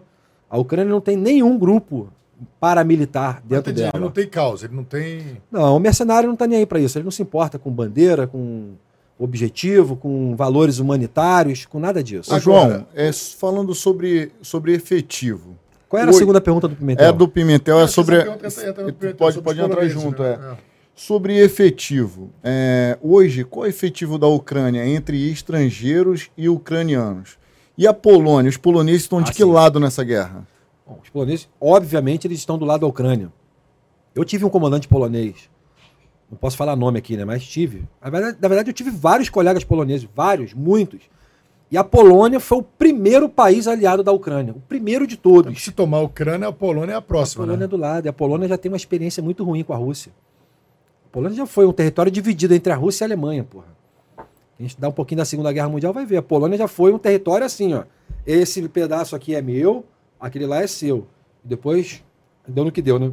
Desculpa, a Segunda Guerra Mundial tá aí para quem quiser estudar. Porém, no começo, nos primeiros dias de guerra, ao ponto da Polônia pegar alguns caças, né? Desmontar e jogar ali na fronteira, deixar no meio do mato. Lá tem uns caças, os aviões jogados aí. Eu vi até o Peter, é, do canal Ancapso, né? Ou o canal Mundo e Revolução, falando sobre isso outro dia. E muito interessante, cara. Antes mesmo do país se posicionar, o governo polonês já estava ali, meu irmão, doando arma para a Ucrânia para ela poder se defender. E esse é o espírito da coisa é você defender alguém pelo simples fato de estar certo ou errado. É você ver que alguém está agredindo e o outro está sendo agredido. E a Polônia foi o primeiro país a se posicionar. Depois vieram os outros, né? Mas interessante, todos os outros países primeiro apostaram na queda da Ucrânia. Quase todos, né? Primeiro apostaram que a Ucrânia não ia resistir à invasão russa. Eu confesso que o mundo inteiro acreditou que a Rússia ia dominar a Ucrânia.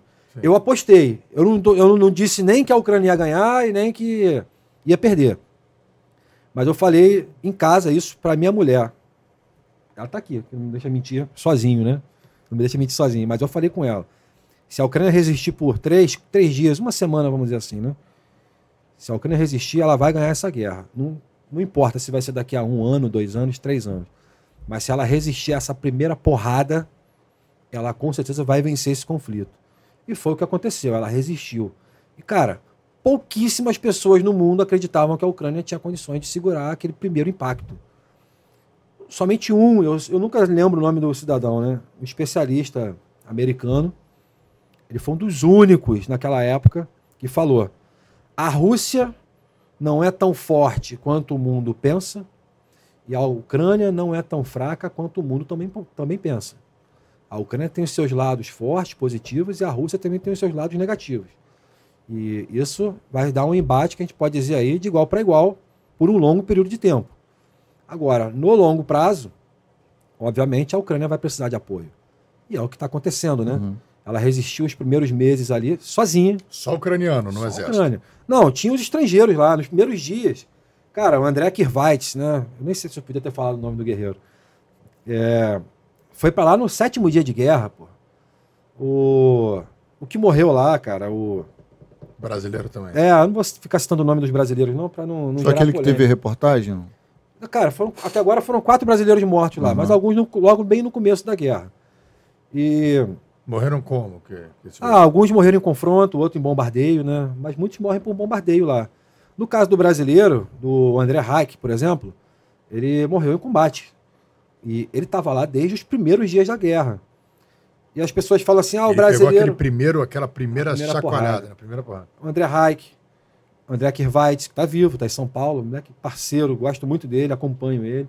Aliás, foi ele quem me deu os primeiros, as primeiras informações para poder eu poder ir para lá quando eu fui. Leanderson Paulino, que está lá, um dos primeiros brasileiros também a botar o pé na Ucrânia. É, a menina que morreu, Thalita, estava lá. Já não era bem o começo da guerra, mas estava lá nos Foi primeiros uma mulher meses. também? Era Brasileira. militar, mulher? Morreu num bombardeio. Mas ela era militar? Ela era paramédico, mas estava no meio dos soldados lá, com um fuzil na mão, em área de conflito. Pô, muito obrigado, hein, meu irmão. Obrigado, meu camarada. Esse é o melhor café que eu já tomei na minha vida. Boa, não é? Deixa eu dar um gole, molhar o bico aqui. Então, assim. E tinham outros, né? Teve um brasileiro lá do sul que morreu no bombardeio na região ali de treinamento, próximo ali a Lviv. E entre outros brasileiros que já foram para lá e se machucaram, teve um brasileiro que morreu recentemente. Cara, tem muita gente que vai para lá e se machuca.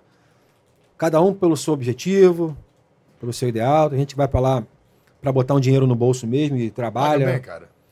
Cara, eu não considero que seja um bom salário, não. Para muita gente pode ser, mas pelo risco que é, eu não acho que seja um bom salário, Ah, não. paga, é em dólar que eles pagam. Na época, eu não sei agora, parece que tá, agora está um pouquinho diferente. Quando eu estive lá, é, é- era algo em torno de 110, 115 mil grivnas. E Isso dá, grivna é o valor, é a moeda ucraniana.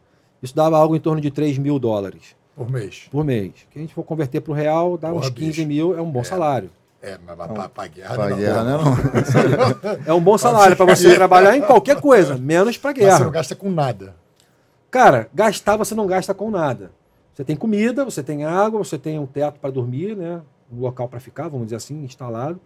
Agora, se você quiser realmente coisas boas, né, bons equipamentos, você vai ter que comprar do teu bolso, cara, como aconteceu comigo. Porém, foi uma fase que eu peguei. No começo da guerra, cara, tem o, o meu brother que estava comigo lá, o Nobari, cara, eles ganharam de tudo, não precisaram comprar nada. Já na nossa época, não estava tão, ah, tão regado assim de equipamento. Eu gastei dinheiro, eu comprei muita coisa lá. E tinha um problema, Comprava né? de quem? Lá tem lojas militares, né? Tem isso. O, o país está funcionando. né? As capitais, as grandes cidades, né? Kharkiv, Kiev, né? que é Kiev. Lviv, que é na fronteira ali com a Polônia. Tem lojas militares e, cara, se tem uma coisa que a Ucrânia vai virar, isso foi até o Nobari quem me falou poucos dias atrás, eu conversando com ele. Falou, meu irmão, quando acabar essa guerra, se tem uma coisa que a Ucrânia vai se tornar, é uma referência em equipamentos militares. Todo tipo de equipamento. De Eles Gucci, produzem ou eles se eles exportam? estão produzindo agora. No começo, não. Estava exportando muita coisa. Importando, na verdade, né? Exportando, é. O Berkeley, É. pra comprar, obviamente, o camarada não tá no front. O cara saiu pra poder comprar. A Sim. troca de turno, porque a, a impressão que se dá nas guerras é que o cara fica ali combatendo o tempo todo, sem folga, sem descanso. A troca de turno, ao ponto do camarada poder regredir para uma grande capital que tá ali com, com menos embate e depois voltar lá pro ponto de guerra? Então, é, isso depende muito da região, né? Por exemplo, eu sei de lugares que não tem rotação. Que os caras ficam ali naquela área de conflito, um tempo es- estipulado, e daqui a pouco troca, aí sim, aquele grupo sai, vai para uma cidade, reagrupar, descansar, e o outro fica na posição até chegar uma outra tropa. Porém, é, por onde eu passei, tinha rotação. Era uma semana, em média, na área de conflito, e você ficava uma semana recuado. No nosso caso, era uma cidade que ficava relativamente numa área de segurança, afastado do fronte. 30 quilômetros, né, mais ou menos isso. Agora, tinha. Isso é a companhia Alfa, tá? Agora, as outras companhias ficavam ali, meu irmão, pertinho. A linha de frente aqui e 3, 4, 5 quilômetros para trás já era o que seria o local de descanso deles. Que não existe local de descanso quando você está em guerra, né, cara? Você retua para reagrupar, para treinar, para manter a tua assiduidade mental, física, né? treinamento, ajustar equipamento. E aonde acontece? O cara consegue. Pô, saiu agora da linha de frente, foi, teve uma rotação, chegou um grupo, substituiu você. Tu foi para tua casa segura, vamos dizer assim. Aí tu vai, cara, pede autorização, vai para uma cidade, aí tu compra equipamento, compra uma coisa que você está precisando. Enfim, de tudo, né? É, lá você hoje acha de coturno, a placa de colete. Pô, os colegas lá compraram na época, o Lobo. Dá para trazer? É, é, um risco, né, irmão? Porque é produto controlado, né? E... Mas assim, mas, quanto, mas a porcentagem do efetivo hoje entre estrangeiros e ucranianos, como é que tá?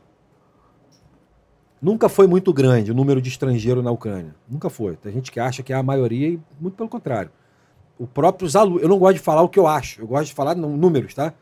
Segundo o próprio exército ucraniano, os estrangeiros na Ucrânia hoje integram menos de 0,5% do exército. É mesmo? É. 0, menos de 0,5%. Então a gente está falando de 0,5 a zero, né? Zero a gente sabe que não é. Mas tá nisso aí, menos de meio por cento, cara. Então, assim, é muito pouco. Qual é o efetivo do exército, sabe? Hoje, 1 milhão e 200. Porra, mas você é. tinha tanta gente lá na Ucrânia. É, não, houve um recrutamento e está começando agora. Tem 1 um milhão e 200 do esforço de guerra. Soldados. Do esforço de guerra tá. ucraniano. Tá. E agora está iniciando mais uma fase de recrutamento para pegar pelo menos mais meio milhão de soldados. Do, do, do, Exército Brasileiro, né? das Forças Armadas no Brasil. Cara, eu acho que é muito mais do que metade. Não, acho que as forças o... policiais acho que são assim, milhão. se você juntar tudo. É, juntar o Brasil todo. Se fosse é. policiais, que dá meio milhão. Bom, agora... E, e agora acabou de começar um recrutamento na Ucrânia.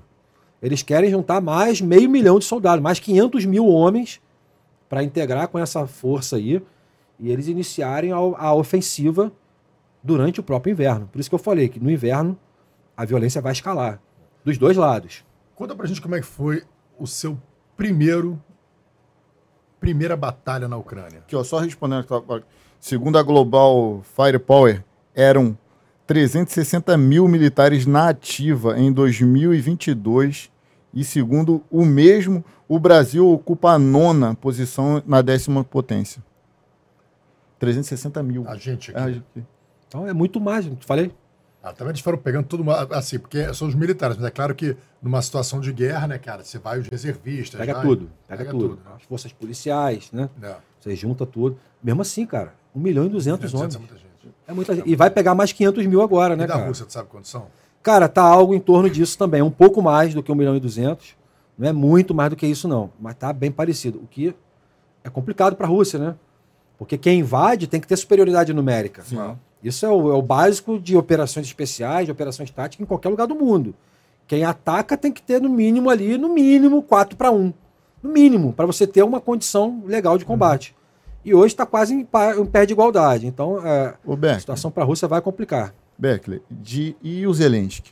De ator, humorista, a presidente da República e a um grande líder mundial. Qual o teu, teu pensamento sobre.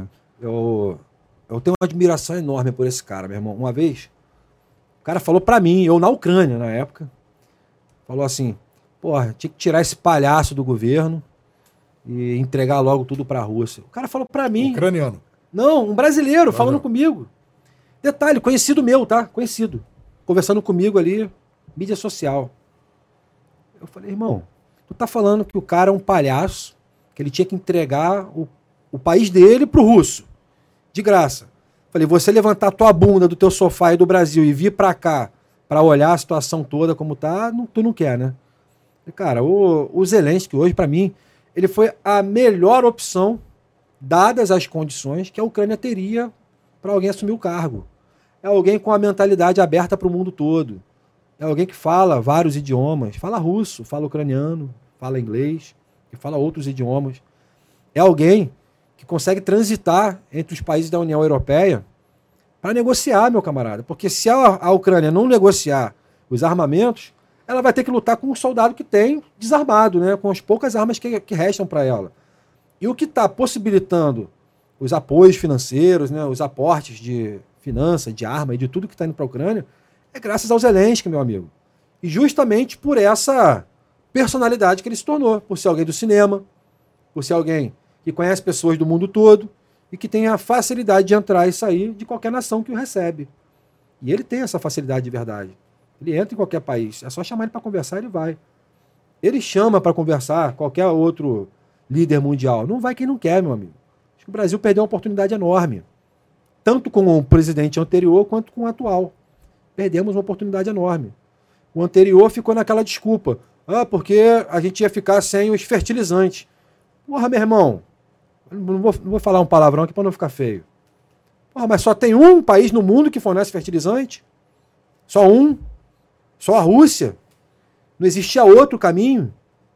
Não existia outro tipo de fertilizante que poderia ser utilizado?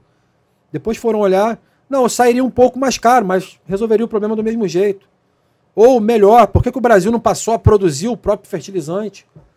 através do minério de pedra, o pó de pedra, que tem o mesmo resultado aí que esses fertilizantes que vêm de fora.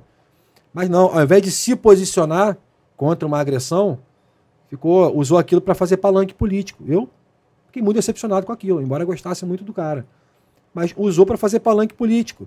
E até hoje não se posicionou politicamente sobre o conflito que está acontecendo lá até hoje não emitiu uma nota que um país está invadindo e o outro está sendo invadido. Até hoje não abriu a boca para falar.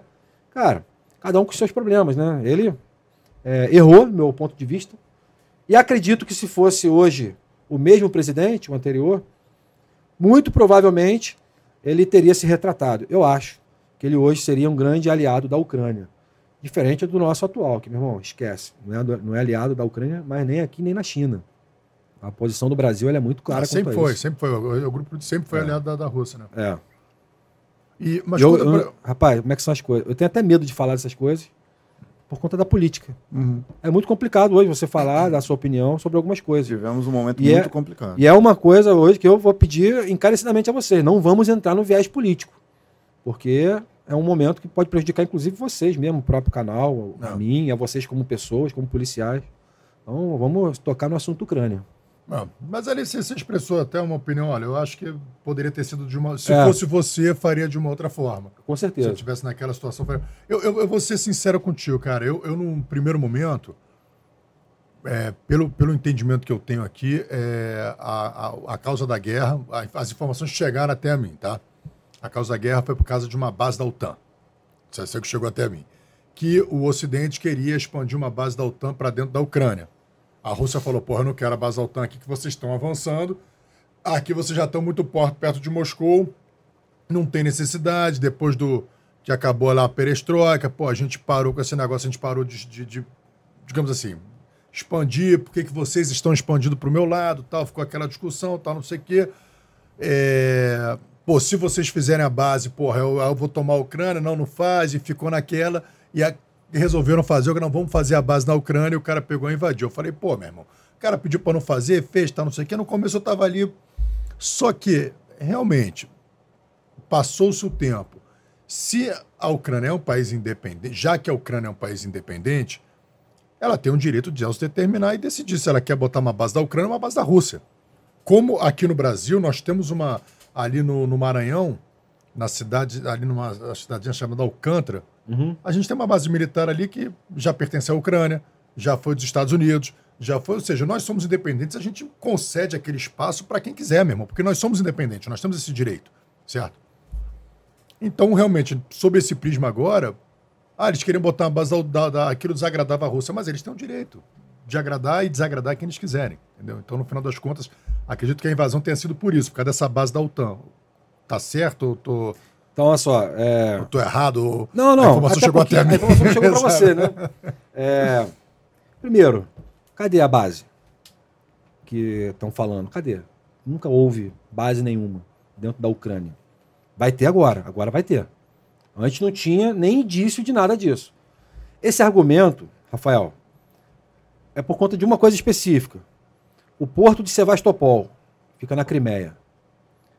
Com o fim da era soviética, independência da Ucrânia, aquele porto era um porto russo, dentro da Ucrânia.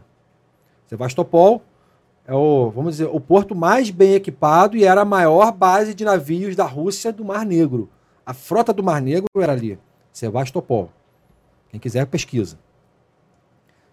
Aquela área ali, ela estava consignada. Como é uma base militar russa que estava ali há mais de 30 anos, 40 anos, sei lá, e foi investido, né? Eles investiram na construção daquela área portuária, cais seco, porto seco para manutenção de navio, etc. O que, qual foi o acordo? A Rússia iria utilizar o porto de Sebastopol até 2014, 2015, até 2015, se não me falha a memória. O que, que aconteceu em 2014? A invasão da Crimeia. A invasão da Crimeia e os movimentos separatistas no Donbass. E aí, assim, como é que eles querem que o mundo acredite nessa falácia de que ah, vamos botar uma base militar ali? Se hoje, né, até pouco tempo, a maior base militar da Marinha da Rússia, do Mar Negro, era na Ucrânia. Como é que alguém vai botar uma base da OTAN com a base russa do lado?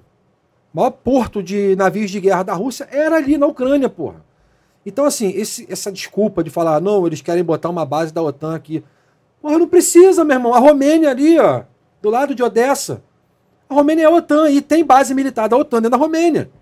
Então você acha que foi uma desculpa para bote É óbvio, meu irmão, é óbvio. Cara, só um idiota que quer enfiar goela abaixo isso e acha que alguém vai acreditar sem, no mínimo, ir no Google ali dar uma lidazinha, porra.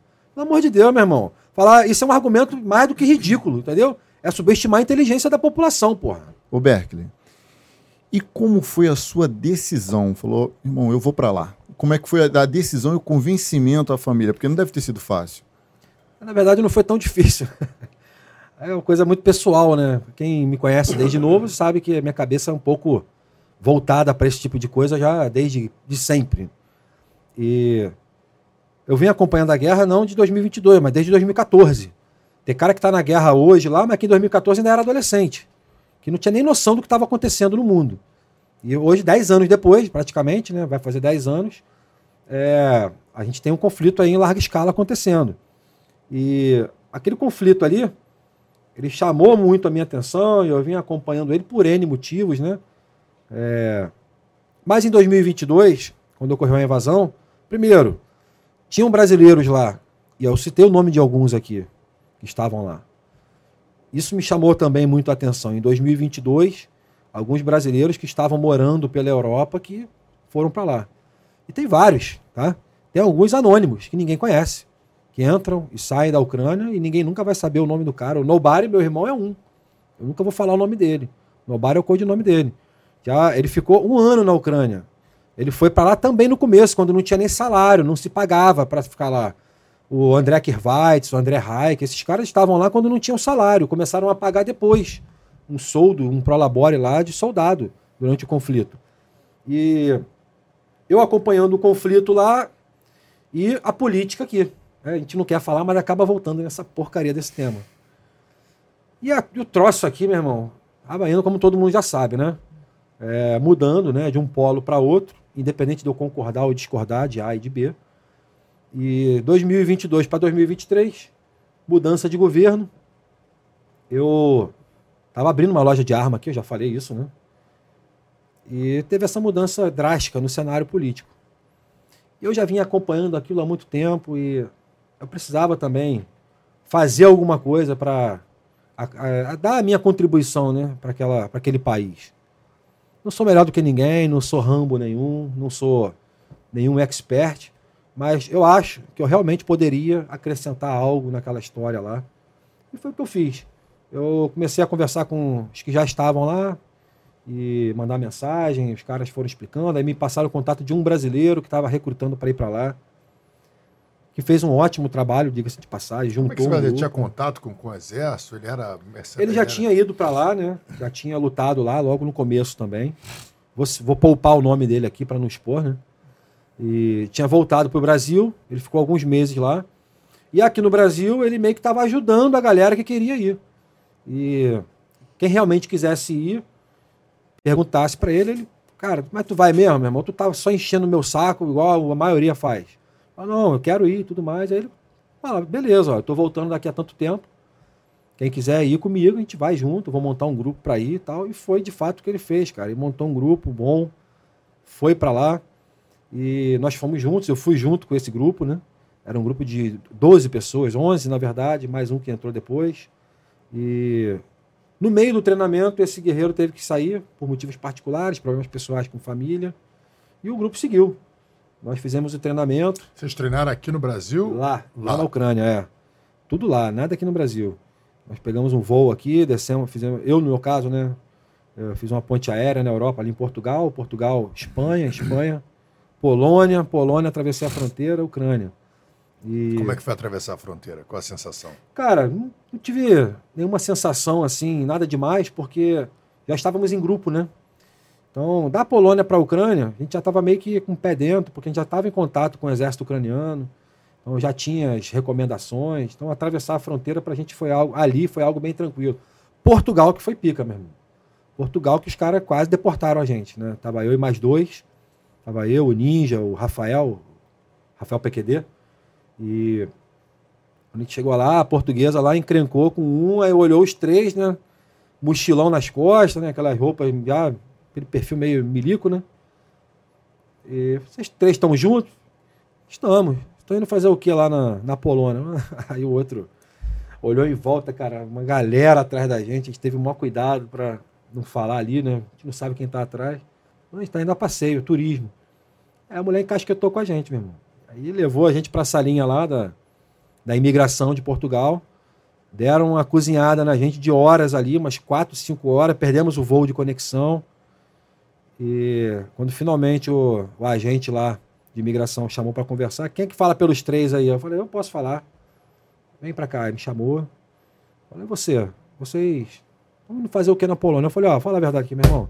Aqui é todo mundo soldado, a gente está indo para a Ucrânia, estão aguardando a gente lá, a gente está com um contrato para assinar.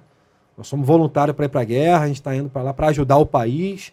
Só que aquela mulher ali, ó, começou a falar alto com a gente na frente de todo mundo lá no salão a gente não sabe quem está lá na frente, né? Então a gente não podia explanar o assunto ali. Não sei quem é que está ali no público. Aí o cara, ah, não, não, tudo bem, então tá. Mas é o seguinte, é porque a gente desconfia que tem gente passando daqui para se alistar no exército russo. Eu, tanto o Ninja quanto o Rafael podem confirmar o que eu estou falando aqui. E pro grupo Wagner, inclusive. O Wagner ainda nem era o grupo famoso da época, né? De, que tomou lá Barkmu. Ainda nem tinham tomado Barkmu nessa época.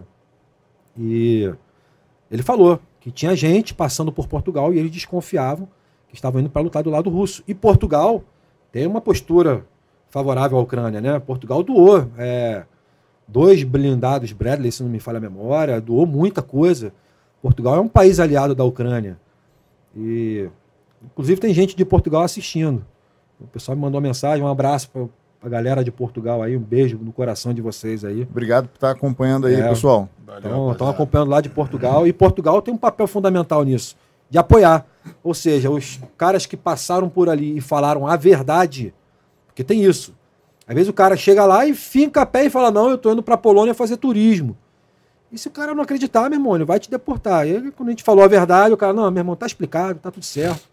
Aí pegou a gente, botou em outro voo lá e vida que segue. A gente chegou, atravessou, né? Nós fomos embora. E aí, chegaram lá? Aí, aquela fase de treinamento, né? Atravessamos, fomos para a Polônia, nos apresentamos num centro de treinamento, até onde morreu o brasileiro que vocês citaram ainda agora. Né? O pessoal falou assim, não sei se foi antes ou depois da gente começar a gravação. Não, falaram que um brasileiro morreu porque postou localização é, e tal. Postou na internet. Foi antes da foi gente antes, começar a gravar, antes, né? Foi antes. É, o que ocorre é que caiu na conta dos brasileiros, né? Mas na verdade, não. Você vê. Mas caiu na conta aqui ou no mundo? Não, na verdade, Só ali, aqui. no Só meio aqui. ali, eu acho que mais aqui mesmo, no Brasil. Cara, você vê estrangeiro do mundo todo fazendo, cometendo os mesmos erros, cara. Porque a guerra, quando começa, você vai se adaptando, você vai errando, acertando. Eu acho que esse foi um tipo de erro que no começo lá, né? E, porra, eu fui para lá um ano depois da guerra já, né? Mas no começo ali, Quase todos eles cometeram, esses soldados voluntários de outros países, né? Tirava uma foto e postava na internet e tal. E, cara, não adianta. Essa é a, é a geração. Isso é comum. Não. Você vê os ucranianos fazendo isso. E aí o estrangeiro vai lá, faz isso, o cara recrimina. Tá vendo? É um soldado, só vai lá para lá para tirar fotinho e tal, não sei o quê. Irmão, mas tu vê o- os soldados ucranianos fazendo isso. E essa é uma forma da- do exército ucraniano mostrar que está ali, que está lutando, que a moral está elevada, apesar de tudo, apesar de toda a dificuldade. Só que tem alguns cuidados que tem que ser tomado com isso, né, cara? Localização de foto. Você não pode tirar uma foto que mostre uma paisagem por conta de geolocalização. É, usar é, VPN, algumas coisas básicas ali. Que no começo muita gente errou, cara. Foi fazendo merda, né? Dando cabeçada. E, E a inteligência russa é sinistra. cara, a inteligência russa é tão boa quanto qualquer potência mundial, né? Eles têm gente no mundo E todo. na, Não- espiona- e na espionagem os caras são pioneiros, né? não dá para subestimar país nenhum, principalmente alguém do tamanho da Rússia. Vamos lá, eu, o russo, o exército russo, hoje eu considero como meu inimigo pessoal. Eu, eu comprei essa briga pro lado pessoal, tá? Eu levei pro lado pessoal. Então, não é contra o povo russo, é contra o exército, não é contra aquela política deles de invadir, se apropriar do que é dos outros e na mão grande e achar que isso é, é isso aí mesmo.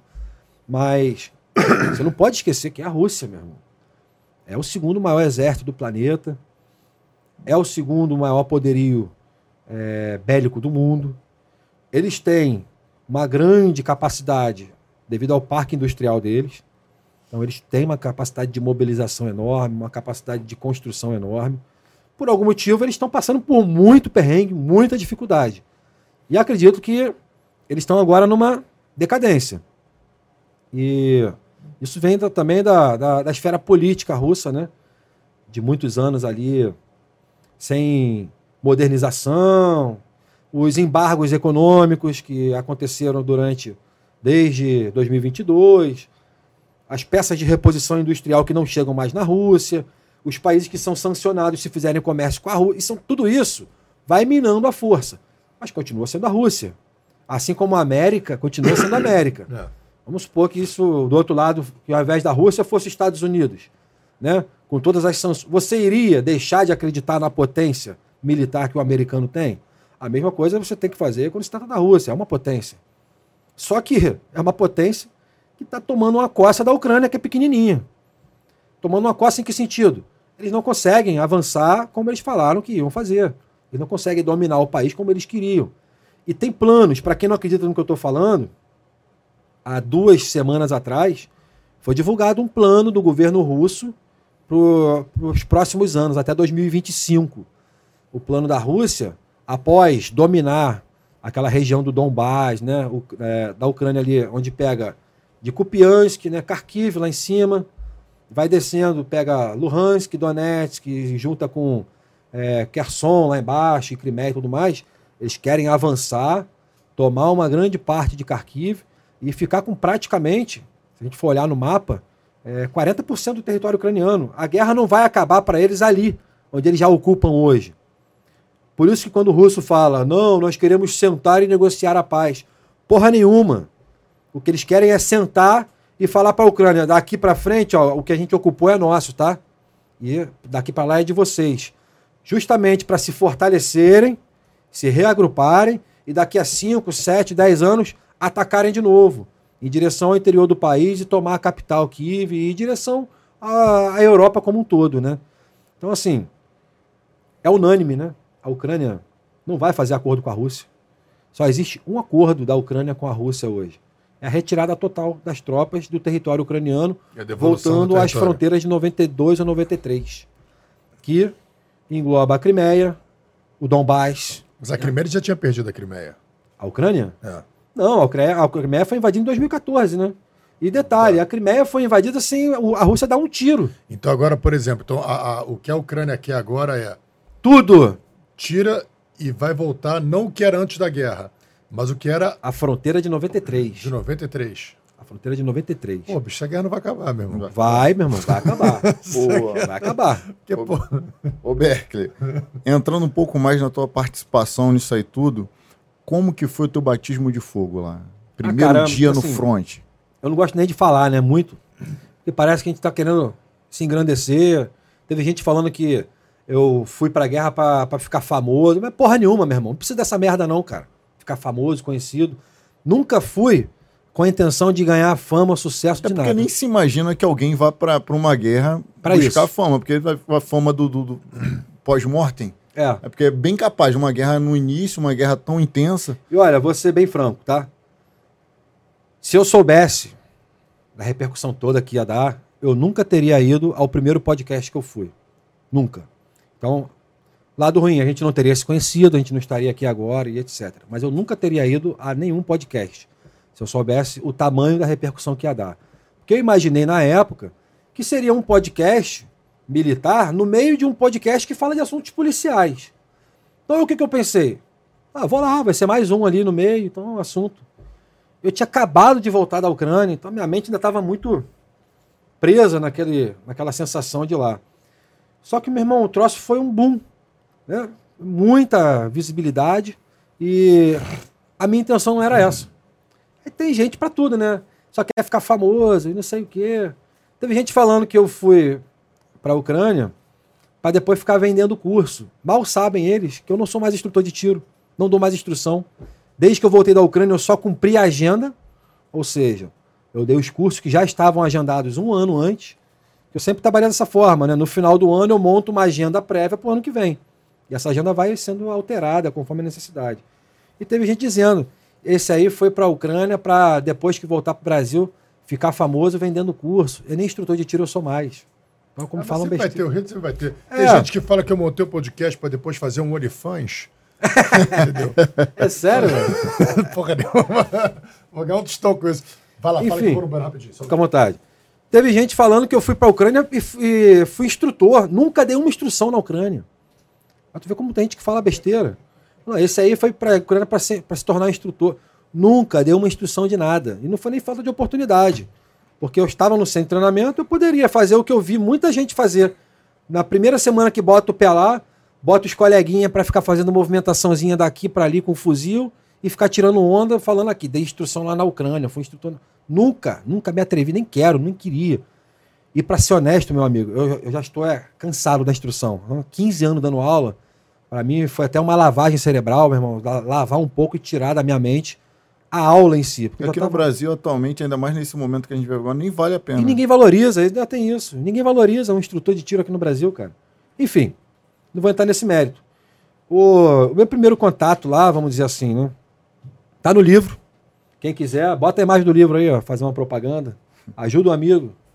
Cara, Como é que o cara compra esse livro? Ele vai ter algum site? Ah, bem lembrado. Amazon, tá lá na Amazon, tá sendo lançado amanhã.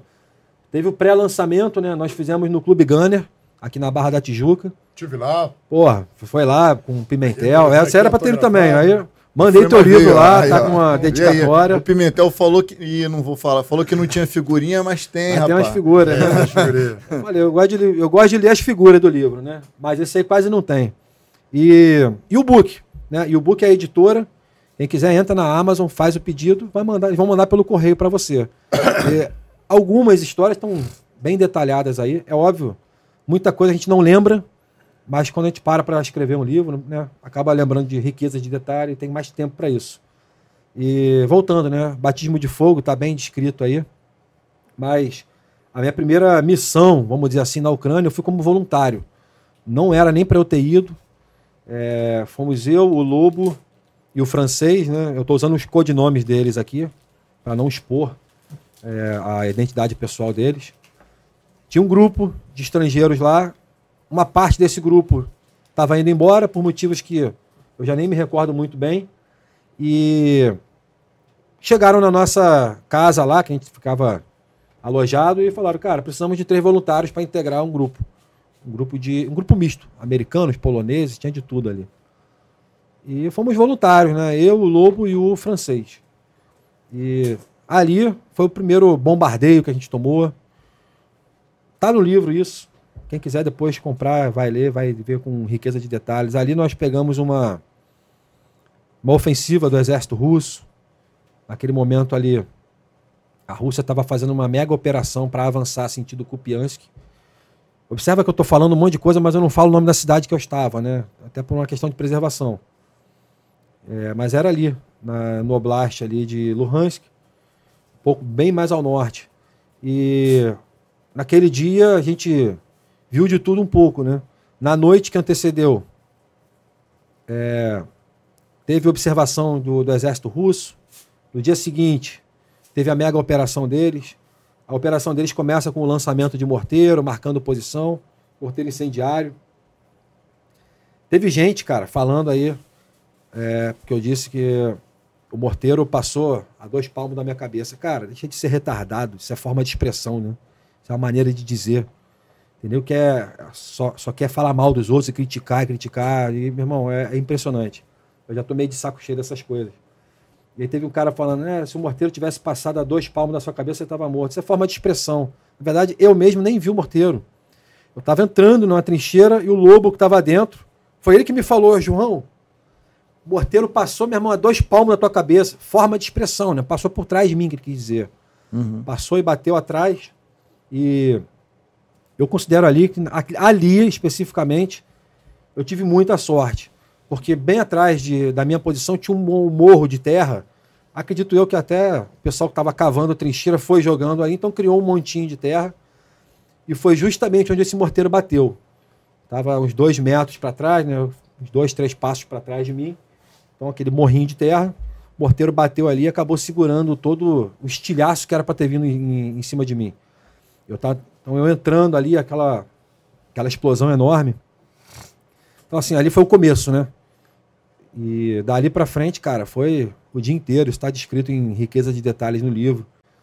Muitas explosões, com lançamento de granada AGS-17, que são de 30 ou de 40 milímetros. Artilharia macetando o terreno. É, naquele mesmo dia teve ataque de helicóptero. Se o francês ou o Lobo estiverem assistindo, eles vão lembrar do que eu estou falando aqui.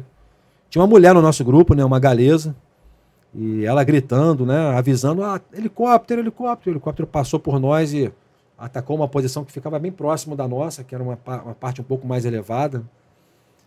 Nossa posição ficava a 230 metros do nível do mar. E tinha uma elevaçãozinha, né, um vale, uma elevação ao lado, um pouco mais à frente, que ficava a 280 metros. Então era um ponto mais alto que a gente conseguia ver. É, e foi ali, assim, foi um local de perdas enormes, né? Essa posição. Inclusive eu relato até o, o resgate do ucraniano no livro, né? E era nessa posição, principalmente, que os helicópteros lançavam os rockets dele quando passavam. Mas a linha de frente que a gente ocupou como um todo, assim, se a gente for comparar com outras cidades, do tipo Bakhmut, Bakhmut foi a mais famosa. Mas por que, que foi a mais famosa? por causa do grupo Wagner. É um grupo mercenário, privado, totalmente desvinculado do exército russo, e estava ali lutando pelo exército russo e tomou a cidade. E eles acabam tendo uma certa vantagem em relação a, ao próprio exército, que é pular a burocracia. Porque no exército, para você fazer qualquer movimento, qualquer pedido de recurso, existe uma cadeia hierárquica, né? Esse pedido tem que subir, chegar lá em cima, se o cara não concordar, não. Aí ele pergunta: Pergunta para o fulano lá embaixo por que, que ele quer isso. Aí, essa roda vai descendo. E o tempo vai passando, e a guerra vai desenvolvendo, o conflito vai, andar, vai andando. E quando você tem uma, um grupo privado, isso, você pula isso. Ah, eu preciso disso. Fulano, me manda não sei o quê. E o troço vem, chega. Então, chamou muita atenção, né? E, como eu disse no começo, não é o único. Tem hoje relatados mais de 100 grupos mercenários que trabalham para a Rússia é lutando na guerra da Ucrânia, mais de 100. Tem, tem duas perguntas que eu queria te fazer. Uma, uma do Erickson, que pô, tá aí com a gente direto aí. Obrigado, Erickson, mandou um superchat. Valeu, Erickson. Gente. Ele falou assim: ó, o que convidado acha dos ucranianos que não querem lutar, tentam fugir e são presos na fronteira? Não seria melhor deixar esse pessoal sair em vez de lutar obrigado? Não vai ficar escondido no fronte?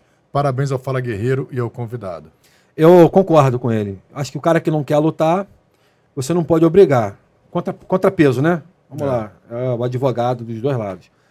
A partir do momento que eles aliviarem o cara que não quer lutar, pode ser que ocorra uma debandada em massa. E aí ninguém mais vai querer lutar para defender o país. E existem leis, né? E as leis existem para ser cumpridas. É, eu não concordo de obrigar. Por quê? O cara que vai ser, vamos dizer assim, recrutado, ele não necessariamente vai ser mandado para a linha de frente, cara. Se o cara não tem o talento, ou o jeito, ou o trejeito, ou o treinamento, ou, meu irmão, o cara não se enquadra para ser combatente. Irmão, mas tem lugar para todo mundo. Tem logística, tem, tem transporte, tudo. tem. Medicina. É, pô, cozinhado, pode cozinhar para o soldado. Reconstrução de estrada. Tem não. tudo, meu irmão. Então, assim, esse é o contrapeso, né? Eu não acho que o cara que não quer lutar deva ser obrigado, mas também que ele se evada por inteiro, também não concordo. Irmão, o país é teu, meu irmão. Você tem que fazer alguma coisa por ele. E a Ucrânia está fazendo certo agora, né? Eles estão pegando alguns que não querem lutar pelo seu próprio país e estão punindo. Até para servir de exemplo para os próximos que virão. Então, eles estão punindo justamente para que não ocorra uma debandada em massa, como já aconteceu no começo da guerra. Muita gente fugiu, né? Na Rússia aconteceu também, né? Acho que acontece ainda, né? Quem pode. Uma debandada. Eu, eu vi uma cena, pelo menos no aeroporto, lotado de russos querendo meter o pé porque não queria participar da guerra, porque estava tendo uma, um recrutamento. Na Ucrânia também aconteceu. O, o, coronel Fábio Cajueiro, também é nosso, pô, nosso amigo, ele mandou também uma pergunta assim: boa noite, Rafa, Rômulo e João. O boa exército noite. ucraniano foi treinado nos mesmos moldes do exército russo. Isso facilita ou dificulta o combate? Deixa eu acrescentar aí a, a frase do coronel. Nos mesmos moldes do exército russo, até um certo ponto, né? até 90 e alguma coisa, até quase 2000, pode-se dizer que a doutrina ainda era muito enraizada de, pro lado soviético. Dali para cá, começou a, o, o intercâmbio, né? Os oficiais generais, o próprio Zalushny, né? Que é hoje comandante em chefe das Forças Armadas, a treinar com países da Europa, né? E eu acho que isso ajuda muito mais do que atrapalha. Por quê? Você conhece o teu inimigo e conhece a si mesmo. Você sabe muito bem qual é a tática e a estratégia e o armamento usado pelo teu oponente porque você já fez parte dele. Porém, hoje você tem uma nova doutrina, novos equipamentos, novos recursos, novas táticas de treinamento. Engraçado, né? É, quando eu estava lá, né, eu me lembro de, de vez em quando chegava nos grupos assim da gente mesmo, lá da, das tropas, as táticas russas de ataque. E aí mostrava lá, né? Para cada grupo de cinco pessoas tem duas metralhadoras, um RPG, é, um atirador de precisão, Grupo de 12 pessoas, perdão. Desculpa, perdão, 12 pessoas. Duas metralhadoras, dois lançadores de RPG, um atirador de precisão, sniper, o restante soldado de infantaria com fuzil e lançador de granada. E mostrando as técnicas, né? Posicionava a metralhadora, enquanto a metralhadora estava atirando, eles faziam o avanço e etc. Bem diferente do, das táticas já da Ucrânia, que a Ucrânia estava utilizando, que já era totalmente voltada para a tática ocidental, usando menos soldados porém com resultados mais efetivos do que o que a Rússia faz, que a gente chama de assalto de carne, né? Eles mandam ondas e ondas de prisioneiros, que é algo até, vamos dizer assim, por que, que a Rússia não se preocupa tanto com os soldados que ela descarta? Porque muitos desses soldados são recrutados aonde? Vocês sabem? Presídio? Nas cadeias. Eles vão obrigados por ordem. Então é para você ver como tem gente que defende direitos humanos, né? Que diz, ah, não, a Rússia é quem tá certa. Meu irmão, mas tá um pouquinho, cara. Eles estão se lixando, falando que se morrer é preso mesmo, quero mais é que morra. É bom que limpa a Rússia dessa raça. É o que eles falam. É o que eles falam. Eles não se preocupam. E mandam hordas e mais hordas e mais ondas de soldados e eles vão morrendo e manda mais e manda mais. E assim eles vão recrutando. E, e vão, vão matando alguns no caminho é. também, né? Vão dando prejuízo. É, e quem se recusa aí, eles mesmos atiram. Pô, essa semana eu estava vendo aí um oficial de nível um graduado bem alto do exército russo, desertou, se apresentou, se não me falha, se não me falha a memória, na Alemanha, e lá ele já começou a abrir o bico e falar desde 2014 o que, que vem acontecendo. E ele, na verdade, estava lá na região do Donbass, né? E começou a dar nome aos bois e falar como é que o exército russo trabalha, que o exército russo mata o próprio soldado que se recusa a cumprir a ordem. Cara, isso aí é mais do que óbvio, a gente já viu isso de várias formas. O próprio grupo Wagner, como é que eles matavam os soldados dele quando eles não, iam, não queriam avançar? Vocês sabem? Na marretada. Botava o cara com a cabeça apoiada numa pedra, vinha com a marreta e profit! Explode a cabeça do cara igual uma melancia. Conta pra gente sobre o. Ah, só uma coisa aqui, ó. É, botou aqui, ó. É, tem uma mensagem aqui para você. Pô, cadê? Fala, João. Lobo sempre presente. Estamos juntos até o fim. Tamo junto, meu irmão. O Lobo. Lobo e o Alex também. Alex é o namorado do Lobo. Sacanagem. é o parceiro, eles serviram juntos. Tem um. É, tá aqui o Marcelo, tá. Ah, outra coisa. O... Vou falar do Lobo. Mas pode falar. Não, eu queria que você falasse pra gente sobre o Wagner Group. Quem é o Wagner Group? É... Quem Wagner Group. Eles? Mas não deixe esquecer do Lobo, não. O Lobo salvou minha vida na Ucrânia. Depois eu falo disso. O dia que eu passei mal lá. Nessa primeira missão, inclusive. Carregou minha mochila, que devia estar uns quase 40 quilos de peso. e carregou até a nossa posição que a gente tinha que segurar. E aí deu essa história toda que eu narrei um pedacinho aqui, mas depois eu falo do Lobo. Wagner Group foi fundado por um nazista. Não sei nem se posso falar isso aqui, porque o YouTube ele censura, tá? É capaz de censurar vocês a gente depois. recorre, a gente É. recorre. Foi fundado por um russo nazista que tem duas suásticas, né? Uma de cada lado tatuado no pescoço. O Prigozinho? Não, o Prigozhin veio depois. O Prigozhin não é o fundador do grupo Wagner. Ele é a cara que veio para mudar, porque ia pegar muito mal para a Rússia, acusando a Ucrânia de ser um país nazificado, porque foi o motivo primário da invasão da Um Ucrânia. montão de gente agora pensando, eu pensei que o fundador do grupo Wagner tinha sido Wagner. Não. Wagner é uma homenagem que eles fazem ao grande compositor e maestro de música contemporânea, clássica, lá de trás, né? Que compôs a música As As Valquírias. Por quê? Quem gostava de ouvir Wagner? Adolf Hitler. E o fundador do grupo Wagner era um nazista de carteirinha, e todo mundo conhece ele na internet. E se você for olhar. As- nome dele? Não lembro. Não lembro mesmo. Eu queria até lembrar para poder falar para vocês. Agora. Mas. A Tá no o livro, grupo- tá? Tá no a livro. gente até falou que se a gente montasse um grupo de mercenários no Brasil, seria Fagner. Fagner Group. em homenagem. Pô, é, é, bem, Mas- bem, bem bolado, bem bolado. Mas É, conta aí. pra o- competir com o Wagner. Foi um... Fundado por um... Por um, por um Por um russo nazista, Russo declaradamente nazista. Eu Não estou falando para ofender, não. É porque ele mesmo se declarava. Uhum. E quando a Rússia declarou que ia invadir a Ucrânia para desnazificar essa falácia através de um Dmitry Utkin. Yutkin. Yutkin. Muito Não, obrigado. esse, Obrigado, Rick. esse, acho que esse é o atual, tá? Não, Não é não? não, não. Yutkin é o criador. O Obrigado, atual, Rick. seria o atual, foi o Prigojin, que comeu uma comeu uma, uma fruta estragada e o avião dele caiu misteriosamente. né? Outro foi houve. Dmitry Yutkin. É um veter... esse- o Tiquinho é um veterano da primeira, da primeira e segunda guerras do na Afeganistão. Chechênia. É, da Chechênia, perdão. Ninja também mandou um abraço. Abraço, Ninja. Ninja é meu irmão. A gente tá junto direto. É outro também que é alvo de toda hora de crítica, né? Nós somos, né? Não tem jeito. E Naldo Sarinho também, te mandando um Naldo Zaralho, o, o, o Déboro, né? Marido da Débora. Aqui o Ninja tá, tá dando outra sugestão, que em vez de botar Faiba, pose grupo do Rodo. Pra quem não sabe, eu sou de Santa Cruz e sou do Rodo, né? É do Rodo? Que antigamente chamava Rola, favela do Rola, né? E. Rola Group. É, Rola Grupo. Quero ver quem encara Rola, né? Grupo Rola. Mas voltando aqui, mano. É, Wagner Group. Wagner Group. Então foi criado pelo Yutkin para servir ao, ao governo russo, onde a Rússia não poderia entrar oficialmente como governo. Então, vou dar um exemplo. Tem um problema, vou dar um exemplo, tá? Vou falar aleatoriamente. Está tendo um problema em um país determinado lá é, na África. Vamos falar Angola, que não é o caso, tá? Mas vou falar Angola para não, não dar problema aqui. A Rússia não pode entrar em Angola. Não, não tem problema. A Rússia não vai entrar. Quem vai entrar é o Wagner Group. O Wagner Group é uma empresa privada de segurança que presta serviço para qualquer um país no mundo que se dispõe a pagar. E assim o Wagner Group está atuando no Mali, no Mali e em outros países que até pouco tempo na África estava sob influência francesa. A França tem uma forte influência na África. E quase todos esses países que estavam ali sob a influência francesa desde a era colonial, vamos dizer assim, hoje estão ali debaixo agora da asa do grupo Wagner. Eles são o maior grupo mercenário do mundo?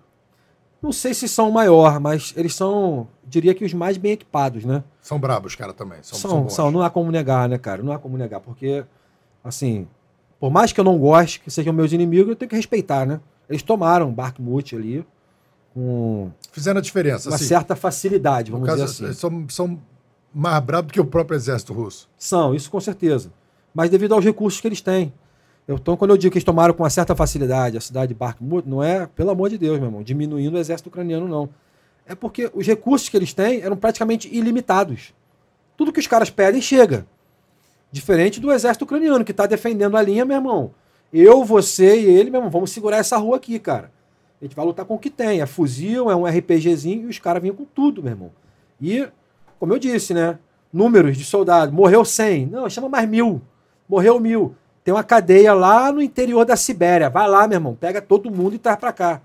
Pô, morreu mais mil. Então pega na, na outra cadeia lá na fronteira da Ásia, da Rússia com o país asiático. E assim se torna uma fonte inesgotável de soldado.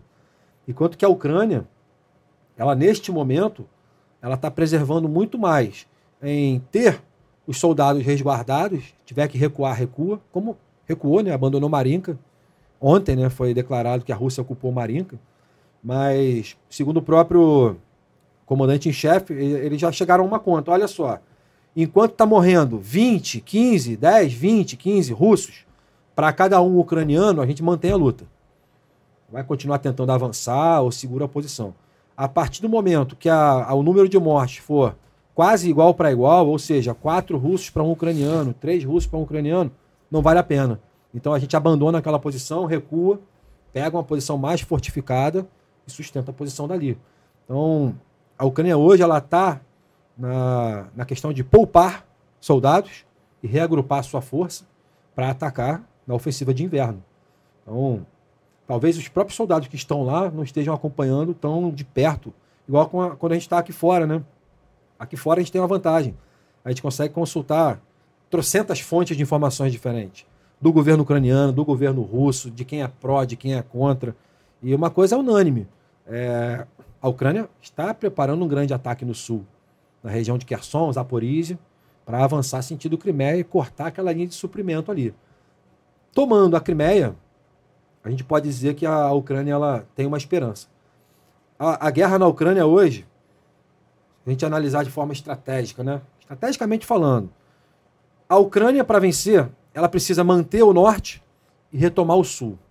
Enquanto que a Rússia para vencer, ela precisa manter o sul e conquistar o norte. Então é uma, uma guerra de atrito mesmo, tá assim. Força com força.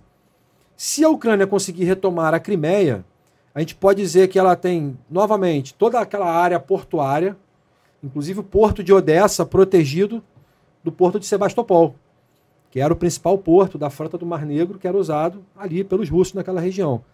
Então ali a gente tem um hub logístico para a Ucrânia usar e escoar toda a sua produção seja agro, seja industrial, e que esteja protegido do, do ataque né, da, das forças navais da Rússia. Então, a Ucrânia ela tem que retomar o sul. Se a Ucrânia quiser ter alguma chance realmente de sucesso grandioso nessa guerra, tem que tomar a Crimeia. Precisa, é necessário. Porque retomando o sul com a Crimeia na mão, aí sim, a parte lá de cima, é, com a questão de tempo, né, vai negociar. A, a, cara, a questão é, o negócio ali, a negociação vai ser, a Rússia se retira por inteiro.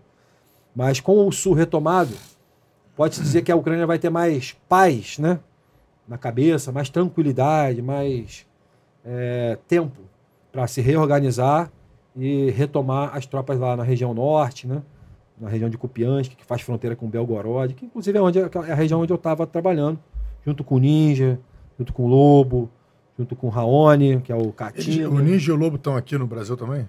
Inclusive estão aí na live, estão assistindo. Quer mandar algum oh, recado é. para eles? Não, estou aqui, estou aqui acompanhando eles aqui. É. Uma pergunta, o, com a morte do Prigozinho, o Wagner Grupo continua com ter uma nova liderança ou eles... É, pelo que eu acompanho, é, a, o, o, o, Grupo Wagner foi anexado ao exército russo. Então, assim, o que eu entendi disso é que algum oficial de alto escalão foi para o Grupo Wagner para poder dar continuidade às operações. Inclusive, essa semana foi relatado que o grupo Wagner está de volta à linha de frente, né? Essa semana agora o que, que passou. pretendia aquele, aquele líder do grupo Wagner quando ele meio que deu um, pretendeu um golpe de Estado? Então, rapaz, olha só. É, tem várias é, versões. versões, né? Aqui eu acredito, e aqui muita gente fala por aí, é que aquilo ali não foi, na verdade, uma tentativa de golpe de Estado. Foi um, algo ensaiado com o presidente da Rússia, Vladimir Putin, e que com aquele movimento, o Vladimir Putin iria descobrir quem eram os traidores da lealdade durante o movimento, quem eram os oficiais de alto escalão que iam se juntar ao grupo Wagner e quem, é aqueles, quem eram aqueles que iam é, permanecer ao lado do exército russo. Só que o que ocorreu com isso é que a grande maioria se juntou ao grupo Wagner. A opinião pública da, do povo russo todo era pró-grupo Wagner. Por vários motivos, né? Eles estavam sendo vistos como heróis, como é, guerreiros e combatentes e pessoas que estavam ali para lutar pela população. Principalmente a partir do momento que eles falaram que iam avançar sentido Moscou e tomar a capital e derrubar o governo do Vladimir Putin. O tiro saiu pela culatra. Vladimir Putin achou que o, esse movimento né, popular ia ser contra o grupo Wagner e pró-exército russo. E há quem diga que com isso o, o Vladimir Putin ficou, se sentiu ameaçado pelo Prigozhin, que já vinha dando sinais, antes disso tudo acontecer, bem antes, de que ele viria candidato a presidente da Rússia. Então, isso foi algo ensaiado, pelo que se escuta, né, na própria mídia russa, algo ensaiado entre eles dois, mas que não deu certo. E por fim, algo que eles acharam que seria benéfico para o Putin, descobrir quem é que está contra e a favor a ele, acabou que ele viu que a grande maioria da população estava contra o, o, governo russo, na prática. E foi considerado como um ato de traição, né? Na teoria, que na, se na prática fosse tudo combinado entre eles, não teria esse tipo de problema. Só que na prática acabou muito mal para o Prigogine, porque o que, que para mim comprova que era algo combinado entre eles? Ele continuou dentro da Rússia. Continuou pegando voo de São Petersburgo para Moscou, Moscou, São Petersburgo. Ficou um curto período na Bielorrússia, que é ali do lado, faz fronteira com a Ucrânia também. Voltou para a Ucrânia, participou de reuniões onde o Vladimir Putin estava. Então, meu camarada, será que houve realmente uma tentativa de golpe de Estado? Para mim, ficou claro que ali foi algo ensaiado, que eles queriam levantar quem eram os possíveis traidores da nação e conseguiram com aquele movimento. Só que com, a, com esse movimento, o que, que ficou muito claro para o Vladimir Putin? Que se o Prigozhin viesse candidato a presidente agora, em 2024, ele tinha grande chance de ganhar. Então, o que, que ele fez? O que ele faz com todos os candidatos que têm a chance de ganhar lá na, na Rússia, né?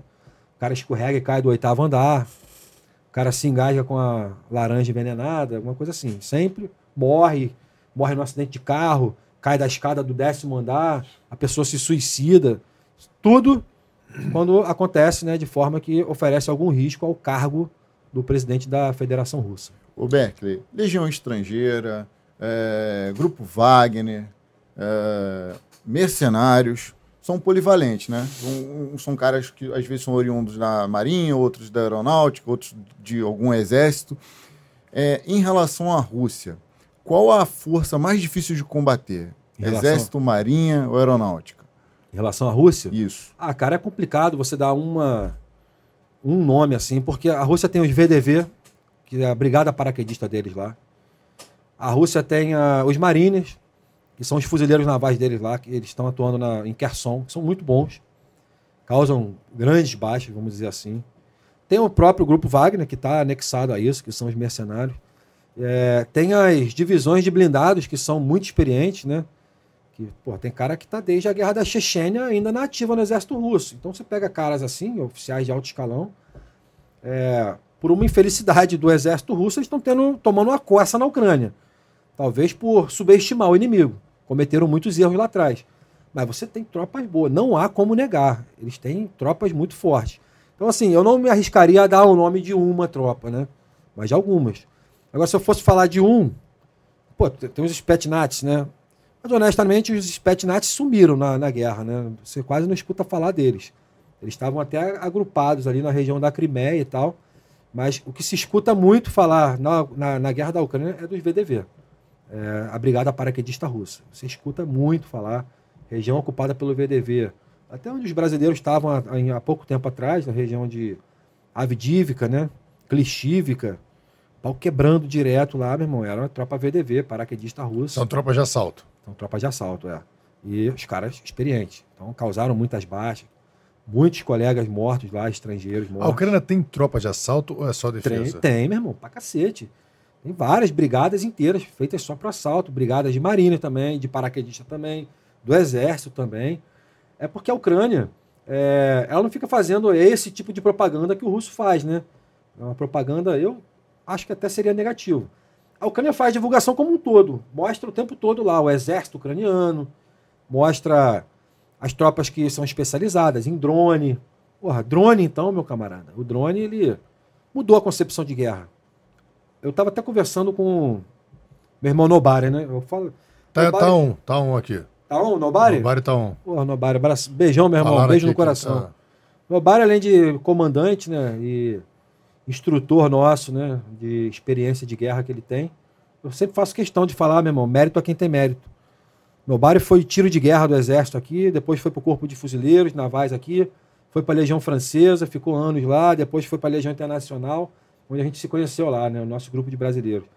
E eu posso dizer com toda a propriedade, muito do que eu aprendi antes mesmo de chegar na região de Luhansk foi por conta do Nobari, as coisas que ele falou pra gente pela vivência que ele já tinha, por ter operado em Molodova, em Novoselivska, em áreas que, meu irmão, o pau tá quebrando, o pau tá roendo, morte pra cacete, e ele passou por esses cantos aí. E, enfim, eu ia falar outro assunto aqui, acabei desviando a Vou atenção. aproveitar que desviou a atenção, tu pediu pra gente lembrar pra tu contar a história do lobo. O Lobo, irmão, meu, meu amigo pessoal de muitos anos, né? Ele. A gente decidiu. Quando eu. Ele falei- tava contigo lá em Portugal? Não, para Portugal a gente foi junto, né? Mas ele estava comigo aqui no Brasil. Aham. Nós trabalhamos juntos aqui no Brasil. Conheço o Lobo há mais de 10 anos. O Lobo foi meu aluno de um curso tático de tiro que eu dei há uns 10 anos atrás. E aí nós fizemos amizade, né? Muito amigo do sogro dele. Eu sempre fui muito amigo do sogro dele. E ele acabou vindo nessa tabela. A gente veio trabalhar junto. Ele fez curso de instrutor de tiro depois.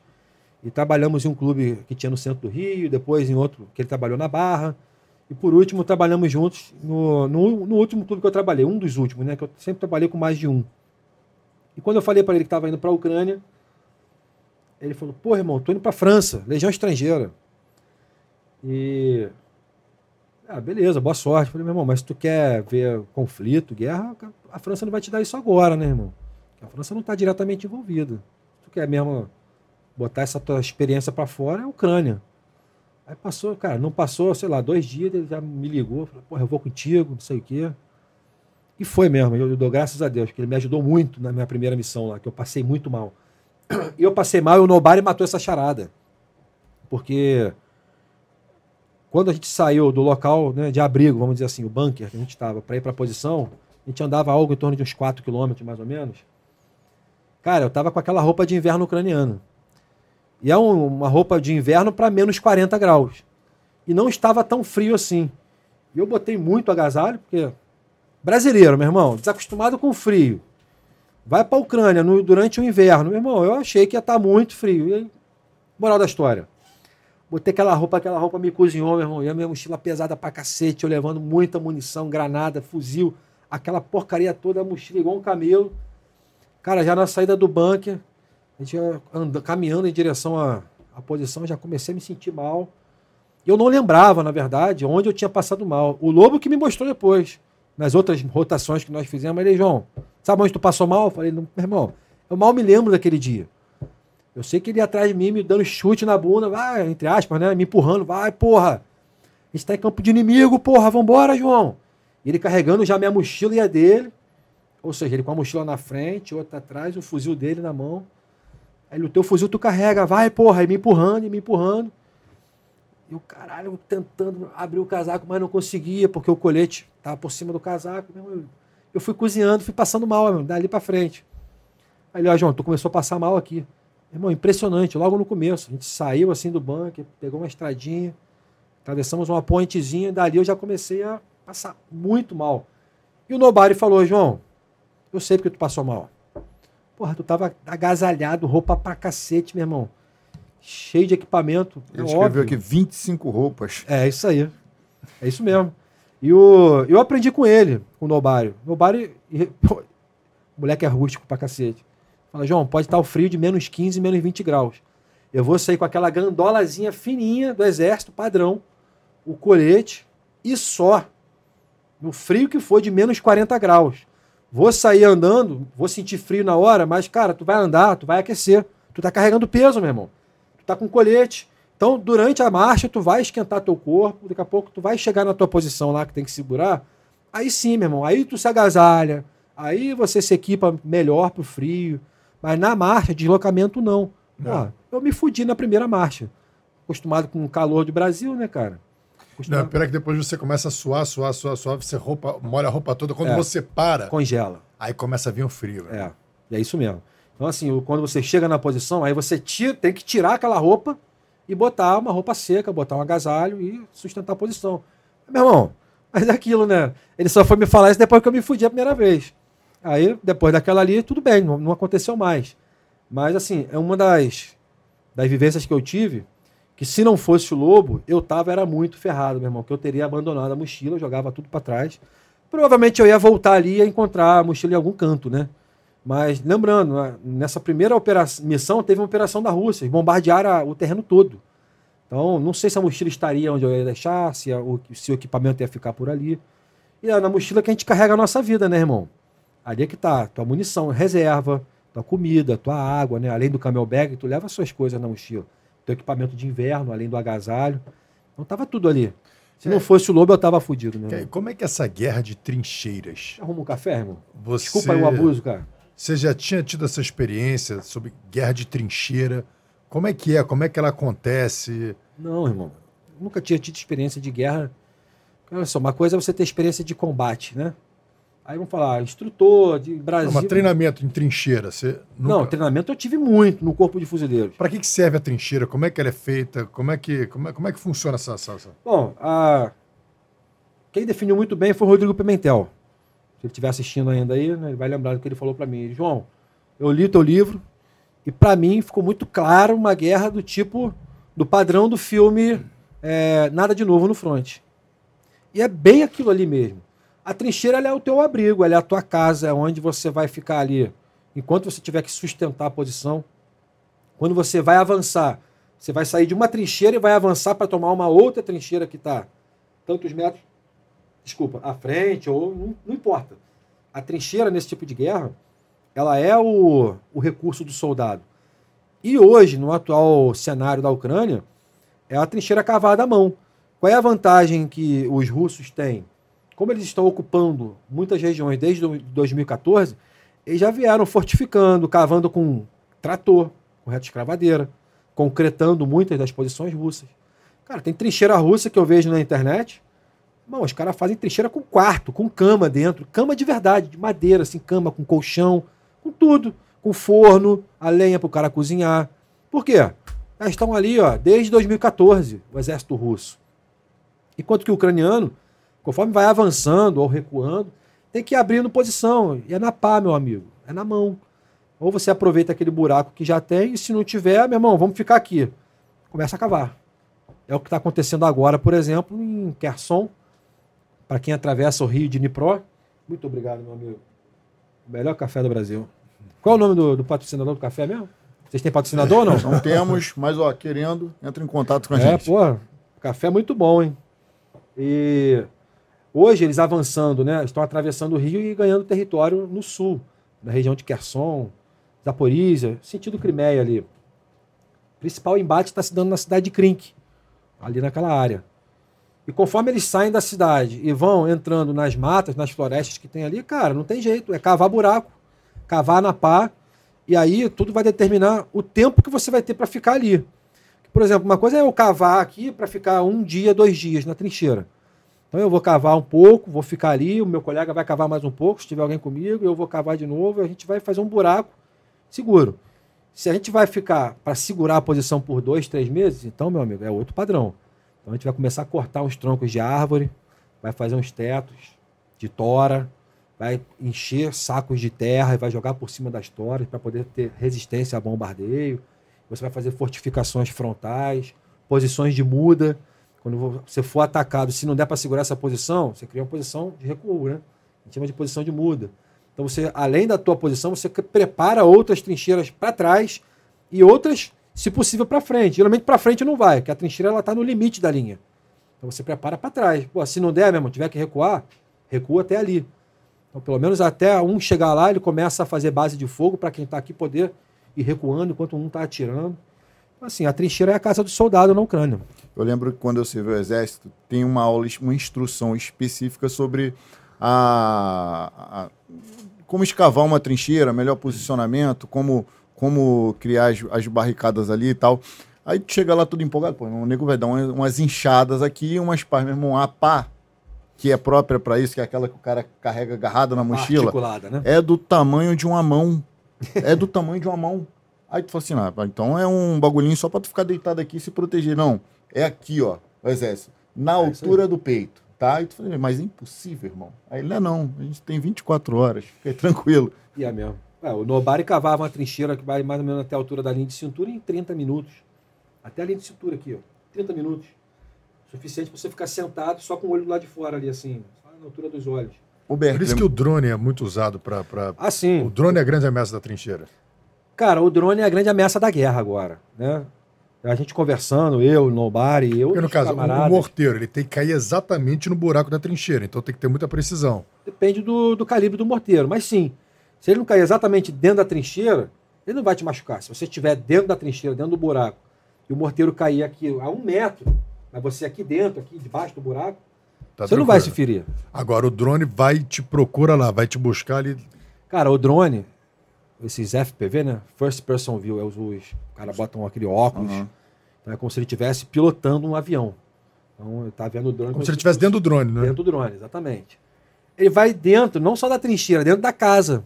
Como teve ataque, já tiveram vários, né? E tem tudo isso aí, cara. Esses drone canais- suicida. do- é, tá- esses FPV todos são suicidas. Eles prendem um rocket de um RPG-7 e, cara, geralmente eles já sabem onde está a posição do inimigo, ou é uma viatura blindada, ou é uma casa que está sendo usada como posto de comando. Pô, eu, eu me lembro de um vídeo recente, de uns dois meses atrás, o drone foi dentro da casa. Uma, uma casa com a janela aberta e tendo uma reunião de oficiais ali na região de, de Kherson. O cara pilotando o drone conseguiu levar o drone dentro, explodiu dentro da sala. Ele passou pela janela, bateu na parede, explodiu, como se tivesse explodido, passado pela janela e explodido aqui dentro. E dá para bater o drone? Cara, é muito difícil. Dá, dá. Mas é muito difícil tu acertar um tiro no drone. Muito rápido e muito pequeno. né? Ele é pequeno e, assim, a altura, a altitude que ele, que ele voa, é, assim, se a gente for falar disso, regulagem de arma para tantos metros e tal, é muito difícil você conseguir pegar um alvo em movimento. Eu, é, por várias vezes, eu falei, todo soldado na trincheira deveria estar com uma calibre 12 também. Porque com uma calibre 12 você tem uma grande chance de abater um drone se ele não passar, obviamente, muito distante. E, infelizmente, não é comum. Mas com uma calibre 12, usando uma munição SG, uma Porque 3T, espalha, né? Espalha. é, os balinhos eles se espalham, então você vai acertar o drone, com certeza. Agora, de fuzil é muito difícil, cara. E aquela porra é rápido, meu irmão. Tem drone que voa a 150 km por hora. Não sei se vocês sabem disso. Sim. Esses FPV pequenininho, que eles prendem ali uma ogiva de RPG, meu irmão, 150 km por hora, um troço pequenininho. E você no meio daquele, porra, daquele salseiro, é muito difícil o cara conseguir ter a, a tranquilidade de acertar um drone em movimento. O Berkeley, é, o pessoal que está aqui sentado na poltrona, assistindo de YouTube, aqueles vídeos que chegam dos soldados ali na trincheira, aí observaram um, um soldado russo, só que naquela altura sozinho na trincheira, tentando sobreviver de um lado para o outro, e os drones pegando ele. Macetando. E aí o pessoal falou assim, é... Pô, que covardia, tu vê os comentários do pessoal falando, que covardia com o soldado russo. Eles, eles são bem cruéis, né? Eles cometem todo tipo de atrocidade. Tem como você sinalizar para essa galera que, que não tá ligada nisso, qual o tipo de atrocidade, qual foi a que mais te chocou? Dos russos? É. com os ucranianos? Porra, tem N, N opções aqui para falar. Mas vamos falar das que acontecem em campo de batalha, né? Primeiro, tem um grande herói ucraniano que fizeram até uma estátua dele recentemente. Ele tá até com uma estátua ele com um cigarro na mão, estava fumando, feito refém, já estava mais de 30 e poucos dias como prisioneiro de guerra. E os caras simplesmente brincando com ele como boneco, mandando ele falar glória à Ucrânia, glória, é, glória à Rússia, glória à Rússia. Aí ele deu o último trago dele e falou glória à Ucrânia. O cara, puf, deu um tiro na cabeça. Filmou, postou e tá aí, publicamente. Aí tem gente que tem pena, né, do russo. É, os russos bombardeiam escolas de crianças, hospitais, shopping center, à torto e à direita, o tempo todo. Isso não é segredo para ninguém. Tem vários exemplos que a gente pode buscar na internet agora, agora. Se você pegar no, no Google aí e falar assim, Exército Russo bombardeia escola de criança. Bota aí, vai aparecer. Exército Russo bombardeia hospital. E não é hospital na linha de frente não, tá?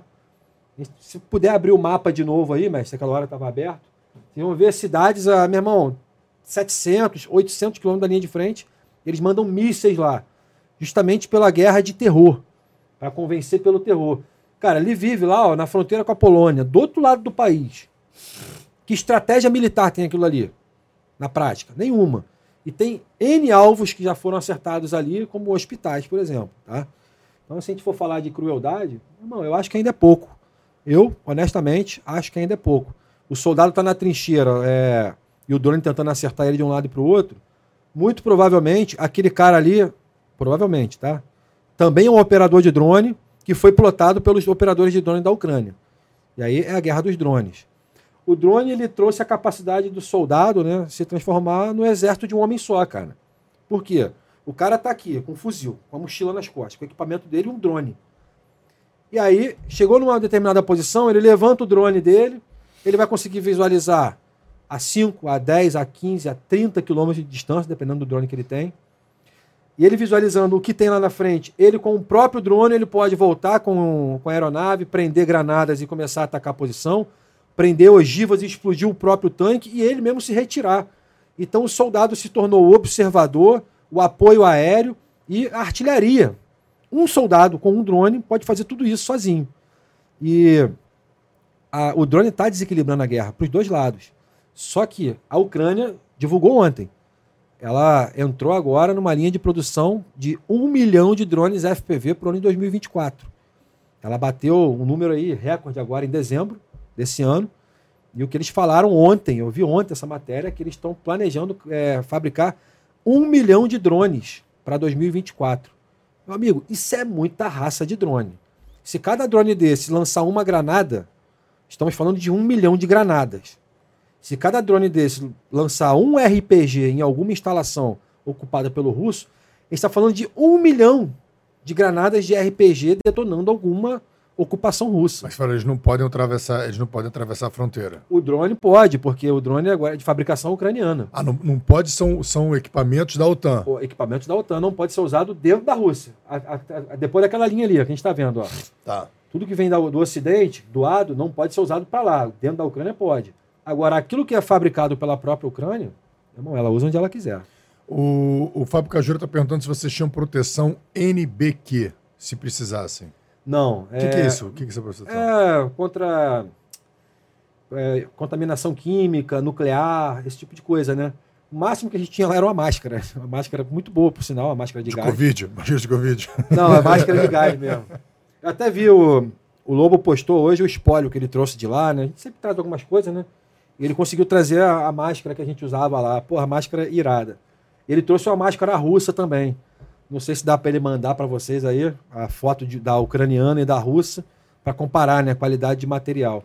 Lobo, Mas, manda no direct lá do. Se você quiser, Lobo, Se você quiser, lá. lógico.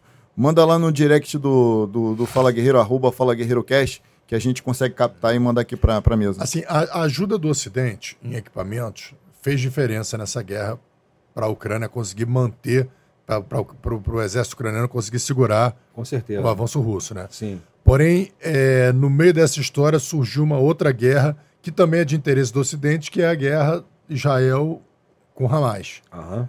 Como é que está o cenário hoje? É, como é que está essa ajuda hoje? Eles estão mantendo? O foco mudou? Deu uma abandonada na, no, no, no, na Ucrânia ou não? Como é, como é que está essa situação agora? De fato, as atenções, principalmente nos primeiros dias de guerra, se voltaram para o Hamas, né? É, pela atrocidade né, cometida lá. 1.400 pessoas executadas em um dia. Né? Ainda tem gente que defende o exército do Hamas. Ele fala, ah, mas o palestino é uma coisa, o Hamas é outra. Eu concordo, mas eu estou falando do Hamas, pô. Não estou falando de quem é palestino. O palestino vai ter que se entender lá com Israel por território e tudo mais. A gente está falando do terrorista, né? aqueles que atacaram. E isso chamou muita atenção para o Oriente Médio naquele período ali. E, de fato, apagou um pouco o foco da Ucrânia. Cara, tem vídeos na internet de russos junto com os palestinos, perdão, com os terroristas do Hamas, é, durante aquela invasão, aquele ataque a Israel. É, ataque a, a, uma guarita bem alta, o cara falando em russo. Tem vídeo disso na internet. Eu não preciso ficar inventando isso aqui. Então, muita gente diz que a Rússia está por trás daquele aquele golpe ali da, do Hamas né, em Israel, justamente para tirar, tirar, o foco. foco. Funcionou? Até certo ponto, sim. Só que chegou, chega um certo momento que, cara, não adianta. A guerra na Ucrânia continua. E é como se fosse aquele, aquela unha inflamada, meu irmão. Tudo bem, eu tô com um ferimento maior aqui, eu tô dando mais atenção a isso aqui agora. Mas uma hora eu vou ter que cuidar do outro problema também. e já voltou a atenção para a Ucrânia. E a prova disso é o governo americano, né, cara? Eles debaterem entre eles o que, que é prioridade. Como eu disse, eu só não acredito é, que a Ucrânia já venceu por conta dos equipamentos. E, e, na minha opinião, os equipamentos vão chegar agora, a partir de janeiro, fevereiro, por conta da eleição para presidente dos Estados Unidos. Então, o governo americano vai tentar usar a guerra da Ucrânia como um coringa. Então, tá vendo aí, ó? Falaram que a gente ia abandonar a Ucrânia. No ativo, no ativo político, né? Exatamente. E aí assim, né? Tem gente que fala, pô, mas o Trump vai ser melhor do que ele e tudo mais. Não sei, mano. Para a Ucrânia, eu não sei. Não sei se para a Ucrânia seria bom o Donald Trump, porque ele tem ótima relação com o Vladimir Putin. Ele tem investimentos na Rússia, ao que me consta, ao que parece. Então, é, eu duvido muito que o Vladimir Putin ia se posicionar de maneira firme contra a Ucrânia. Tá muito mais provável desse Trump virar para a Ucrânia e falar: não, para como tá, mantém como tá, vamos parar essa guerra, deixa o que a, Ucrânia, a Rússia tomou até agora ficar para eles, fica com tá aqui com vocês. Eu acho que o Trump tá, vai muito mais jogar, tentar jogar para esse lado do que descarregar armamento na Ucrânia e falar, meu irmão, toma essa porra de volta. Também acho. Eu, eu acho assim, pela, pelos quatro anos do Trump, a cara, o, o que marcou ele no governo dele foi assim, não houve guerra durante os quatro anos. Então, assim, de uma certa forma, ele costurou um acordo de Israel com a Arábia Saudita, um acordo da Coreia do Norte com a Coreia do Sul, e, e eu acho que ele faria de tudo para acabar a guerra. E talvez faria essa proposta para o Ucrânia, meu irmão, vamos parar onde está, quem pegou, pegou, tal, não sei o quê, e aí não, não, não, acho que ele jogaria arma para continuar. Mas é um absurdo, né, cara? Como é que você para uma guerra? E aqueles que morreram, cara? Aqueles que perderam tudo no país. Perderam as famílias, as propriedades, as casas, as fazendas, tudo invadido pelo russo. O russo, ele, o governo russo, no caso, ele promete terra para os soldados da Rússia que estão lutando na Ucrânia. Não, quando a gente ganhar a guerra, vocês vão ficar com um pedaço de terra para vocês aqui, tá? Inclusive, daqui até Odessa, vai ser da Rússia. Essa área toda aqui da Crimeia, então vocês vão poder viver aqui na Ucrânia como território russo. Essa é a propaganda que o mundo não vai ver nunca, porque só, só, só passa dentro da Rússia. Por que, que eu sei disso? Porque eu sigo canais dos dois lados, para ficar antenado. Eu, eu sigo canais de Telegram russos e de Telegram ucraniano.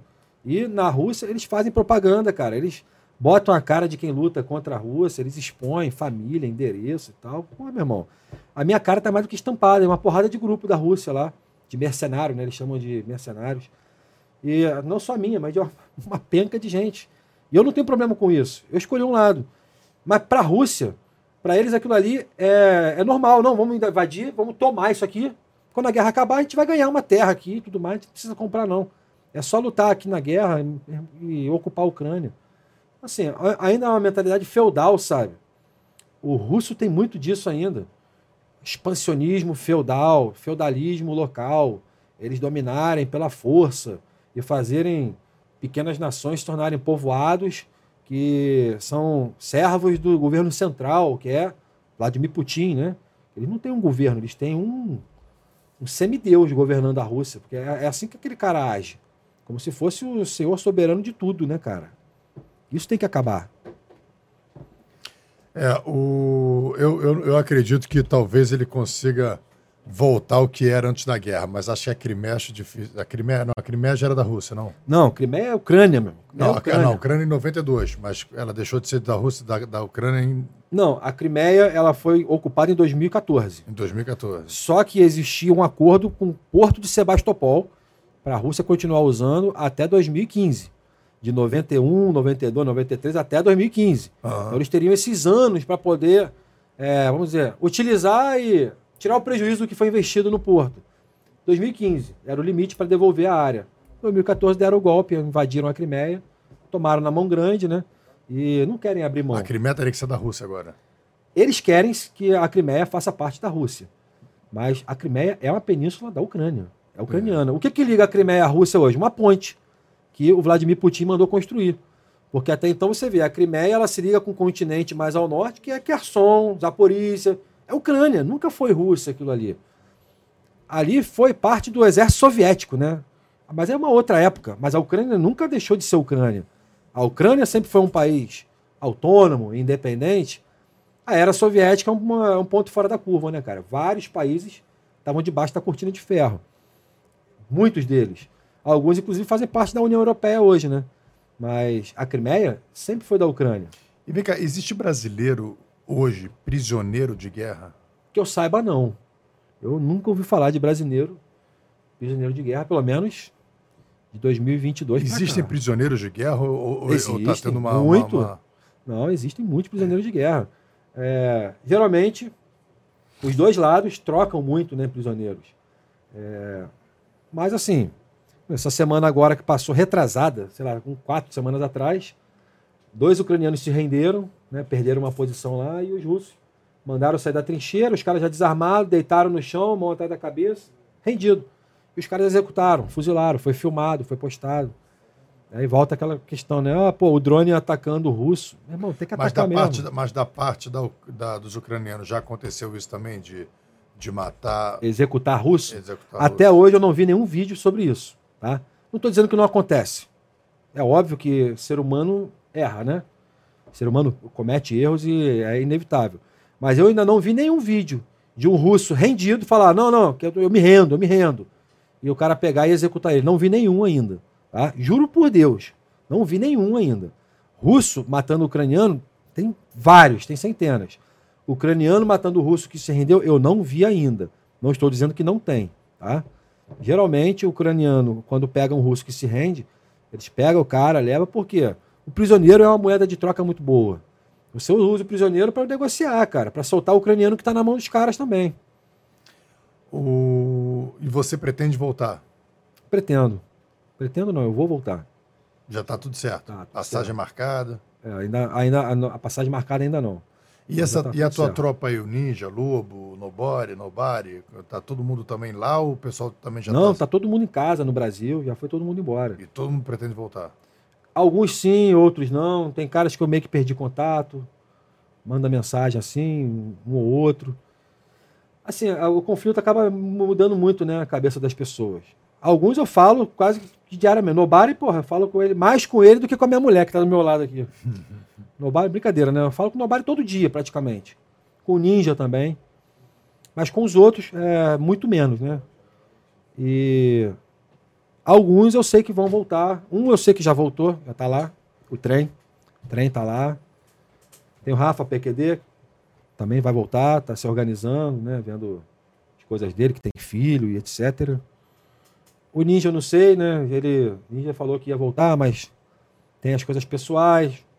Cara, olha só, é muito difícil alguém que bota o pé lá e se envolve emocionalmente, né? O cara não pensar em voltar depois Você fez amigos ucranianos? fiz.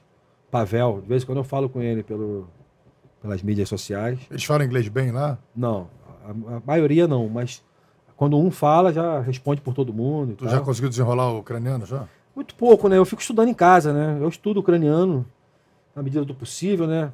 Mas, mas assim, para quando eu voltar, eu não ficar assim, só falando inglês com os caras. Cê- Eu cê- penso assim, se eu vou para tua casa, eu que tenho que me adaptar É. a você, é. né? Você falou uma coisa interessante no começo aqui do, do, do- do- podcast, que existe uma angústia, né? Você como militar, você recebeu um treinamento e, e falava, caramba, e e meu país não, não, não me coloca para Operar, né? para operar, para poder servi-lo com aquilo que ele investiu em mim. Ele investiu no meu treinamento e é um investimento que custa, né? É, é Aquele caro. investimento não é um investimento barato. Assim, o, o Estado brasileiro, para bancar ali o soldado, para poder treiná-lo, prepará-lo, para ser um apoio e nas forças de segurança, né, na defesa nacional, e o Brasil ao mesmo tempo não usa, porque, é, porém, a gente hoje existe uma, uma, uma crise na segurança pública que é mais a nossa área, né? Aqui no Rio de Janeiro, sendo do Rio de Janeiro, territórios, hoje em dia que o Estado brasileiro não tem mais domínio, não tem mais poder nenhum nesse território. Toda a economia dele é, é tudo administrado, explorado por um poder paralelo.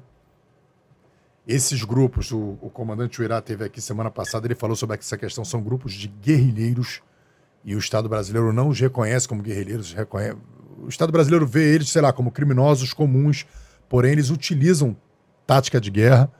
E aí ele explicou, desde a barricada, até a, é, Explosivo. explosivos, porra, escudos humanos. Porque eu estava eu tava analisando sobre essa coisa de tática de guerrilha, né? Esses dias teve até um, acho que foi ontem, dia 24, teve um assalto na Avenida Brasil. A polícia, eles iam fazer um arrastão, a polícia chegou na hora. Eles, em vez de trocarem com a polícia, eles se voltaram para um ônibus cheio de gente e atiraram no ônibus e nos carros. Foram nove baleados, nenhum policial e nenhum bandido, eram só civis que estavam passando. Eles atiraram como uma tática de guerrilha para a polícia poder em busca de salvar aquelas pessoas inocentes e eles fugirem. Então, são muitas táticas de guerrilha, inclusive essa questão do, do- da boca de fumo ser no meio das residências, ser em local totalmente habitado por inocentes. O que, que eles estão fazendo ali? Colocando pessoas como escudos. Rafa, Hoje. já colocaram inclusive em escolas também. Em Né? escolas. Então, assim, é escudo humano. Então, às vezes, o cara fica querendo glamorizar.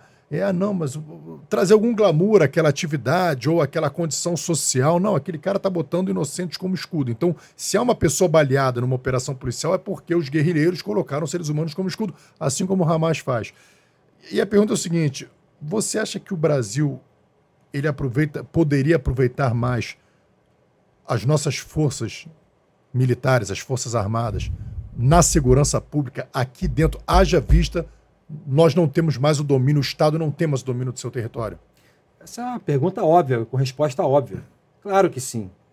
A quantidade de militares que, que ficam sete, oito, às vezes nove anos com cursos e treinamentos e especializações até fora do país e são descartados. Cara, a começar, eu acho que o Brasil ele seleciona a sua classe policial da maneira errada, é por concurso. E deveria ser por vocação. O cara que quer ser policial, ele teria que ir lá e se inscrever e fazer um programa de treinamento para no final saber se ele tem aptidão ou não. E não um concurso público de prova escrita como principal método de seleção. Esse deveria ser o último e não o primeiro. A prova escrita deveria ser a última coisa. Então o cara primeiro começa com teste físico, treinamento, prova de tiro, tal, tal, tal, tal, tal. E por fim, vamos lá, agora os que ficaram, prova escrita aqui, direcionado para a função policial. Mas não, aqui é tudo invertido. Você joga fora pessoas com curso de comandos, um curso de atirador de precisão, fuzileiros navais, paraquedistas, pessoal de polícia do exército, batalhão de guarda, pessoal com especialização de tudo que é área, meu irmão. Guerra na selva. E, cara, olha o tamanho do Brasil, meu irmão, olha o tamanho da nossa fronteira. Não é possível que não tenha trabalho para fazer, meu irmão. Quantos quilômetros tem? Do Rio Grande do Sul até o Iapoque lá, meu irmão. O Iapoque é o Chuí. Muitos quilômetros, muitos. Tu sabe que eu já ouvi falar, isso, isso é, um, é um discurso muito assim. Não, o exército, ele, o discurso que, ele, que, eu, que eu já ouvi falar muitas vezes. Olha, eu não a- falando mal do exército, não. As hein? forças armadas. Não, é só está dizendo que vocês são mal aproveitados. Exatamente. Mal aproveitados pela capacidade que, que vocês têm, o treinamento que você Não, recebe. porque da última vez falaram que eu tava falando mal do exército. Não, porra, eu tô falando que poderia fazer mais, irmão. Não, tu sabe que eu já ouvi falar o seguinte, assim, ó. Não, o, o- na verdade as Forças Armadas não são utilizadas na segurança pública porque os caras são treinados para matar, são treinados para a guerra. Então, é, eles não vão saber fazer o policiamento. Porra, tu não pode fazer um treinamento de policiamento? Você não pode fazer um treinamento de combate à guerrilha? Você não pode fazer. Pô, vem cá, meu irmão. Claro que pode. Vocês fazem essa. Vamos fazer um treinamento agora aqui de, de, de guerrilha urbana. De. Pô, direciona os caras. É. Até porque se o armamento, se as armas que entram no Brasil é responsabilidade do Exército, meu irmão, se tá cheio de fuzil na favela, são eles que, na minha opinião, que deveriam ir lá buscar essa porra. Aproveitando o gancho. Não teve inter- intervenção federal aqui no Rio várias vezes? Não é o exército que vai pra rua? É. Por que não faz a mesma coisa em uma grande escala, enorme escala, nível Prepa- Brasil? Preparando os caras para esse, pra esse tipo de ambiente e para o tipo de lei que eles estarão sujeitos. O que É acontece? Quando as pessoas falam assim, ah, mas é porque os, os soldados brasileiros, seja o soldado tá forma genérica, do Exército, Marinha, Aeronáutica, ele é treinado para guerra, ele é treinado para matar. Eu não diria com essas palavras, mas eles são treinados para combaterem sobre a égide de um outro tipo de lei. Mas de fato, é, me permita discordar, mas de fato a função do militar é essa, é eliminar o problema. Vou te dar um exemplo aqui. Na época da guerra do Iraque, né, mostraram um vídeo pro. Essa história é muito conhecida. Mostraram um vídeo para um coronel marinha do- da- das forças marinhas americanas. Um cara muito conceituado lá no, no governo americano. E aí mostraram para ele o conflito que a gente tem aqui, que é igual a qualquer guerra no mundo, né? Tirando o fato que aqui não tem artilharia na cidade, que aqui não tem essas coisas, né? Ataque aéreo e etc. Mas o conflito de, de tropa com guerrilha é igual em qualquer lugar do mundo que tenha guerra. E aí perguntaram para ele o que, que ele faria. Eu falei, coronel, o que, que você faria nessa situação? Ele olhou os vídeos da polícia, meu irmão. Tá, problema, né? Tacando bala em cima do vagabundo, vagabundo na polícia. Ele, muito simples. Primeiro eu bombardeava essa área toda. Destruía todas essas casas e favelas aí, meu irmão. Depois eu vinha com caça, meu irmão. Pegava o que, que sobrasse. Por último, eu mandava a infantaria eliminando o que tivesse ali dentro. Fala, mas coronel, ali moram pessoas inocentes. Então não manda os militares, então manda a polícia. Porque o papel da polícia é esse: é prevenir a morte de civis. Porque se você envolve um militar no conflito, ele vai para esse tipo de proporção. E de fato é isso. Só que nós estamos falando de um país chamado Brasil. E aí, se a gente não tem recursos da polícia. País cheio de retalho, né? Porra, meu irmão, olha só, a gente tem vários países dentro de um só. Então usa o recurso que tem, cara. Ah, a gente não teve aqui os fuzileiros ocupando a favela da Maré, o exército entrando nas favelas aqui no Rio de Janeiro. Cara, amplia isso, nível nacional, ocupa as fronteiras, meu irmão, faz mega operação, vai atrás dos caras que entram com arma pela fronteira, com droga. Quando quer, faz. Isso é fato, meu irmão. Quando quer, pega o problema, quando quer, resolve. Não. Né? Isso aí é uma outra questão. Outra coisa que eu já ouvi um, um, uma galera falar que é a seguinte: Irmão, a polícia começou a dar errado no momento em que eles subiram a favela pela primeira vez e lá encontraram armamento de guerra e não acionaram o exército, que é responsável pela fiscalização desse armamento. Se a polícia lá atrás, lá no finalzinho da década de 80, ih, tem um fuzil. Meu irmão, subimos ontem na favela que só tinha revólver e tem um fuzil lá. Chama o exército porque falharam na fiscalização da entrada desse tipo de armamento. Então, algumas pessoas atribuem a falha da polícia nesse aspecto. Não, vocês tentaram combater um problema que não era seu, então de lá para cá ele se tornou seu esse problema. É, Já tem isso verdade. também, né? É, eu, assim, eu já ouvi alguns policiais falando que o primeiro fuzil R15, a R15, apreendido no Rio de Janeiro, parece que foi na favela de Acari, né?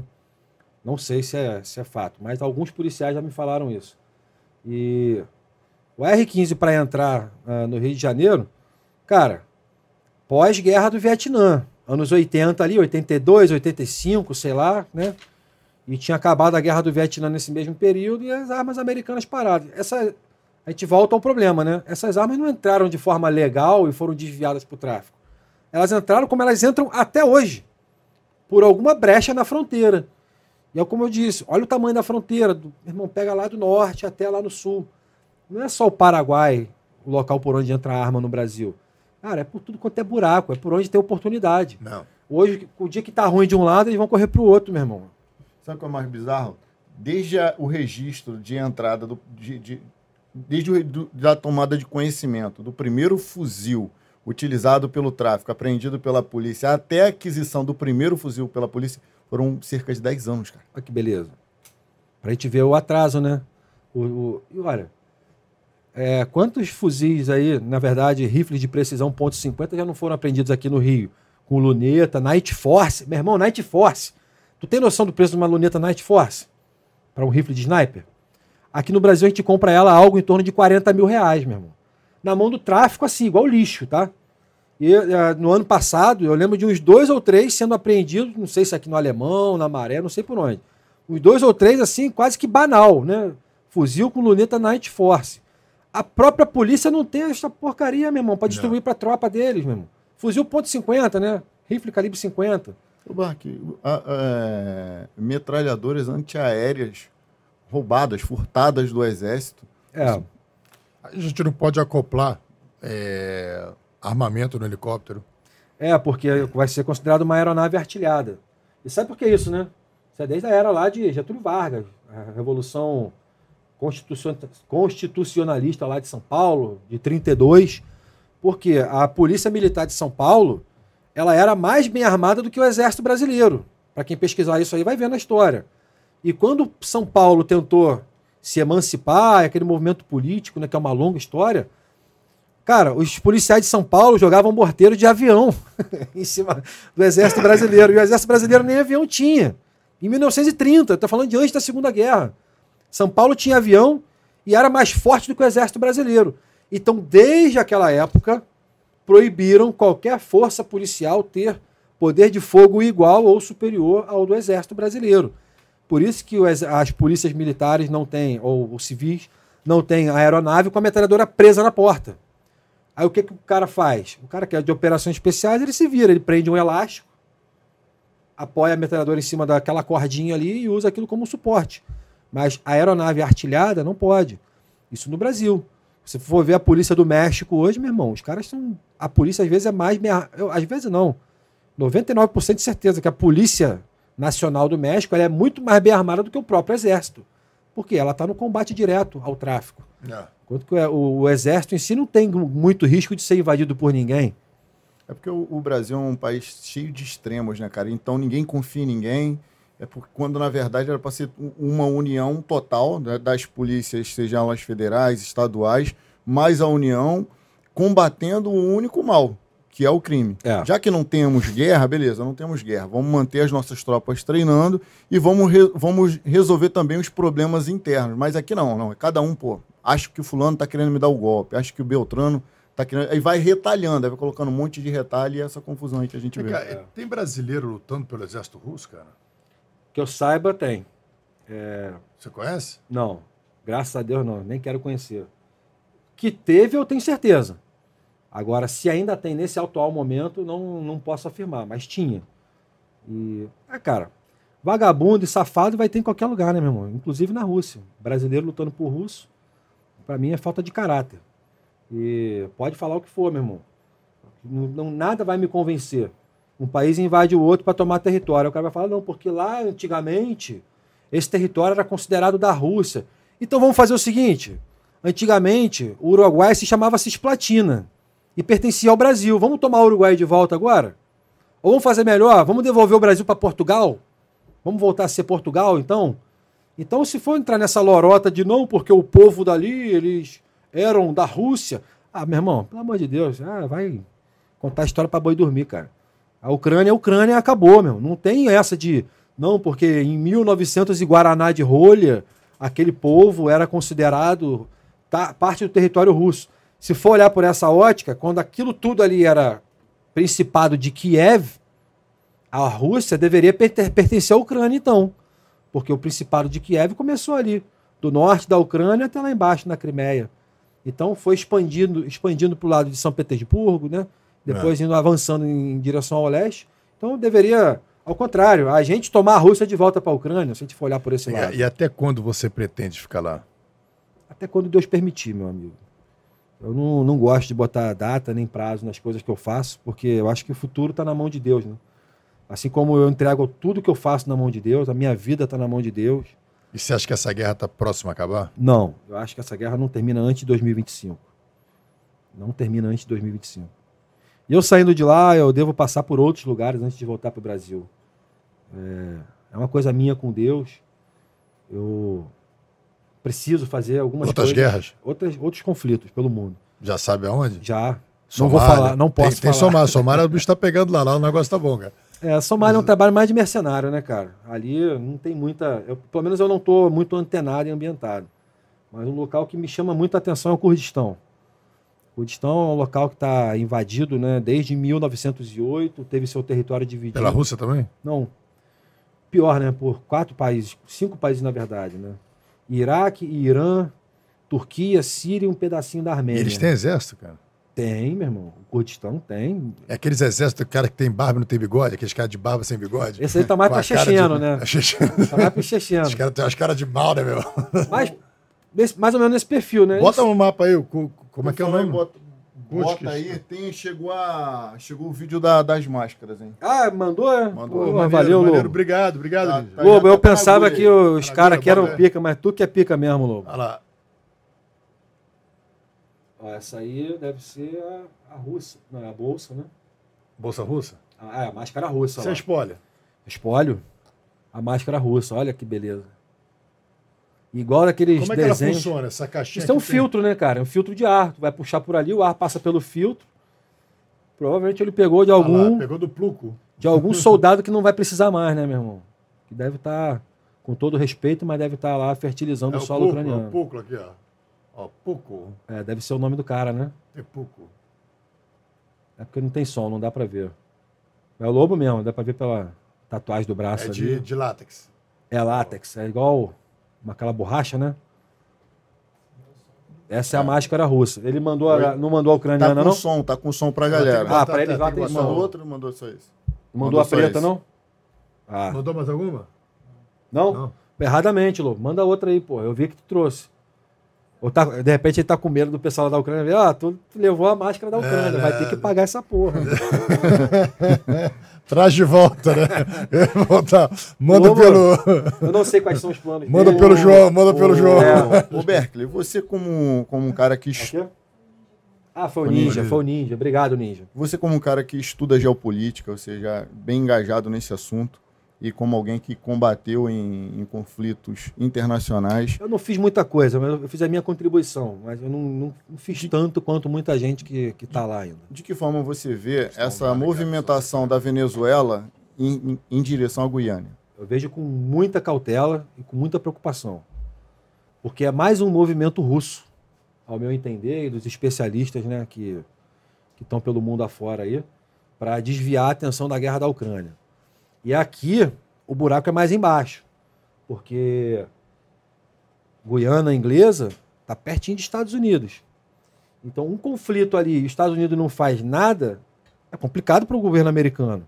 Então, caso aconteça uma invasão da Venezuela por esse equibo, né, em Essequibo, que é 70% do território guianense, o governo americano, naturalmente, ele vai ter que fazer alguma coisa, como está mandando ajuda para Israel, como está ajudando os curdos, como vai ter que ajudar também o governo da Guiana.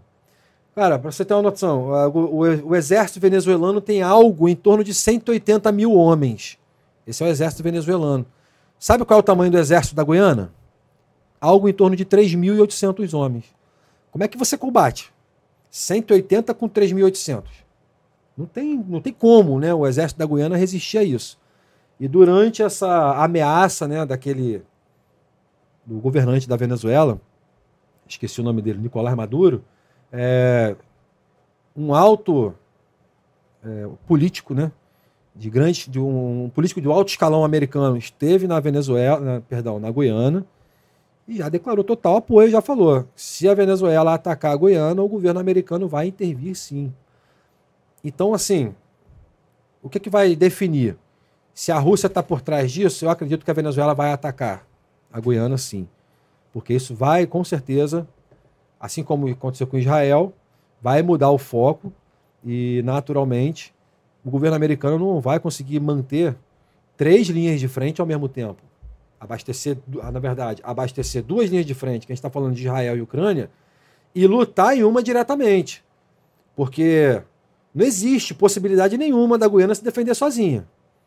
Então, das duas, uma. Ou o governo americano vai mandar tropa para a Guiana e vai lutar contra o governo da Venezuela, ou vai acontecer na Guiana uma nova legião internacional. E vão abrir lá um recrutamento para aqueles que quiserem defender a liberdade daquele país poderem lutar. Como aconteceu na Ucrânia, pode ser que isso venha a acontecer na Guiana também. O que, que eu acho muito mais provável? Que o governo americano venha com tropas e ocupe aquela região ali, bota logo um porta-aviões ali na, na costa do Mar da Guiana. E qual é o grande motivo disso tudo? Todo mundo sabe, não não é segredo para ninguém. A Guiana ela descobriu o maior poço de petróleo do planeta, na borda, na beira da praia da Guiana. Tem mais petróleo do que os Emirados Árabes, mais petróleo do que o Iêmen, mais petróleo do que o Alasca, mais petróleo que a Venezuela, e é do lado. Tá ali. Tem até uma empresa, uma grande empresa americana que fez um investimento altíssimo lá, né? E muito alto, muito dinheiro. E descobriu, e tá ali. Irmão, é o maior poço de petróleo já descoberto no planeta, tá ali. Quem for pesquisar vai, vai ver lá. Eu não sabia, eu fiquei surpreso, né? Falei, rapaz, como é que pode? Aqui do lado. Então, o que, que eu pensei? Se tem petróleo ali na Guiana, deve ter mais pra cá também no Brasil, né? Porque é ali, é continuação, né, cara? Inclusive, o Brasil faz fronteira. Então, é uma, acho que é uma boa oportunidade do Brasil começar a dar uma, uma sondada, né? Naquilo ali, mas de fato, é, vejo com muita preocupação, acho muito real a possibilidade do, do conflito acontecer ali. E se não acontecer, que vai ser uma surpresa para mim. E acontecendo, eu dou até uma data para isso ocorrer, entre março e abril agora de 2024. Se isso for ocorrer, a invasão da Guiana. Parece que, teve, parece que os britânicos mandaram porta-aviões para cá, né? Ah, vão mandar, os britânicos, os americanos, mas não quer dizer que isso vai impedir. E tem gente que acha que a Venezuela, para invadir a Guiana, tem que passar por dentro do território brasileiro. Não, cara, não precisa não. Vai pelo mar, pô. Ocupa só o litoral e faz uma guerra de, de atrito. Vai tomar de cima para baixo, devagarzinho. Primeiro ocupa todas as praias, que é onde está o petróleo. pensei, cara, na minha cabeça eu olhava aquilo ali, eu pensava o seguinte, eu falei assim, cara, o Maduro deve estar fazendo isso para primeiro que ele acaba criando uma, uma, uma comoção nacional em torno dele. Então até a oposição votou a favor Dele. dele, né? E depois ele cria uma situação de conflito, parece que politicamente ele está bem enfraquecido, aí ele consegue com isso adiar as eleições. E vai ter eleição dele também agora, né? Não, vai ter as eleições dele. Aí ele consegue adiar as eleições, criar uma situação dizendo, olha, não tem clima, a gente está em guerra, está numa situação tensa, não tem como ter as eleições. Ele consegue perpetuar-se mais um tempo no poder e esse tempo, ganhar esse tempo para tentar melhorar a imagem dele ou diminuir a rejeição. Foi isso que eu, que eu imaginei. Eu falei, ele não é maluco de se meter numa confusão dessa. Não, eu acho que ele é assim. É, cara, esses governos é, que são ali, aliados né, politicamente com a, com a Rússia, todos eles têm esse perfil, cara. De tomar pela força, de invadir guerra por território e tomar o território dos outros e ocupar e explorar. E como, é que, como é que tu acha que, que o governo brasileiro vai se posicionar? Porque aqui tem, tem-se um comportamento atualmente que eu acho assim infantil. É uma opinião minha. Eu acho um comportamento infantil que acha que pode se resolver tudo sentando e tomando uma cervejinha. A gente sabe que não é bem assim. Talvez ele esteja parafraseando, querendo dizer que dá para resolver de uma outra forma. Mas de que forma você acha que o governo brasileiro vai interferir nessa possível guerra aí? Eu, cara, não me bota em, em saia justa, meu irmão. Porque se não, eu falar o que eu você acho, acha. É, não. na hora que eu botar o pé ali embaixo, já, já tô- Vai no já talento. Vou, eu vou sair de pulseira já, entendeu? Mas, honestamente, eu acho que a posição do governo é uma e do exército é outra. Eu acho que são coisas diferentes, tá? Do exército brasileiro, eu acho que são, assim, muito rígidos e muito convictos do que pode e o que não deve ser feito. Defender a fronteira brasileira e de maneira nenhuma permitir que o exército venezuelano passe por ali. Acho que essa é a postura do exército. A postura do governo, meu irmão, é outra história. A gente está vendo aí um presidente que é amigo de muitos e muitos anos de- do presidente da, da Venezuela. Então, assim, é, não condiz a postura de um presidente é, com o, vamos dizer assim, autorizar uma passagem de tropa pelo Brasil. E nem acredito que isso vá acontecer, como eu já disse. A Venezuela não precisa passar pelo território brasileiro. O pessoal falando assim: ah, não, se a Venezuela quiser tomar esse equibo, ela tem que passar por dentro do território. Mentira, não precisa. É muito simples. Você evita o conflito com uma porrada de país, inclusive com o Brasil. Você manda toda a sua tropa, seus 180 mil soldados, pelo mar, para entrar por- pelo norte. E aqui está o, o território que eles querem. Eles vão ocupando de cima para baixo. Chegou na fronteira com o Brasil, para, não invade, não precisa invadir o território brasileiro. Aí os caras falam, não, mas se quiser vai ter que passar pelo Brasil. Não vai passar. E o que eu acho que o Brasil não vai fazer nada se a Venezuela invadir a Guiana.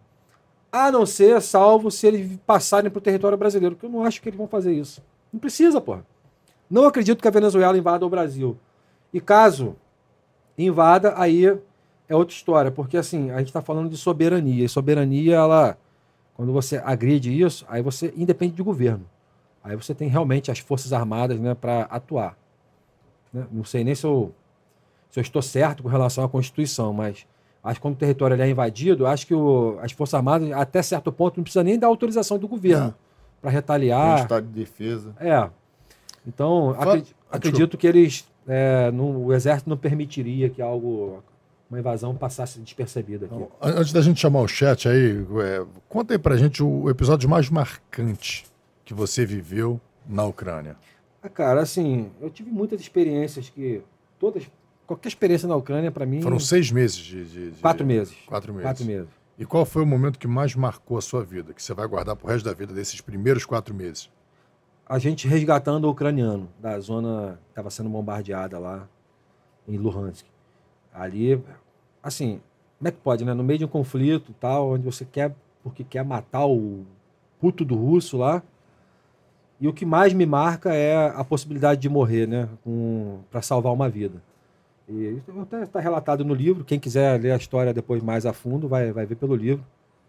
O nome do capítulo é 9 para 1. 9 para 1. Né? O, É o muito Pimentel até fez uma recomendação assim, ó. Leia, leia um episódio do livro Samuel Coach. João se orgulha de uma vida que ajudou a salvar. Aliás, nove companheiros para resgatar um soldado ferido. É. Isso é sobre isso, Samuel. Acho que ele está respondendo alguém.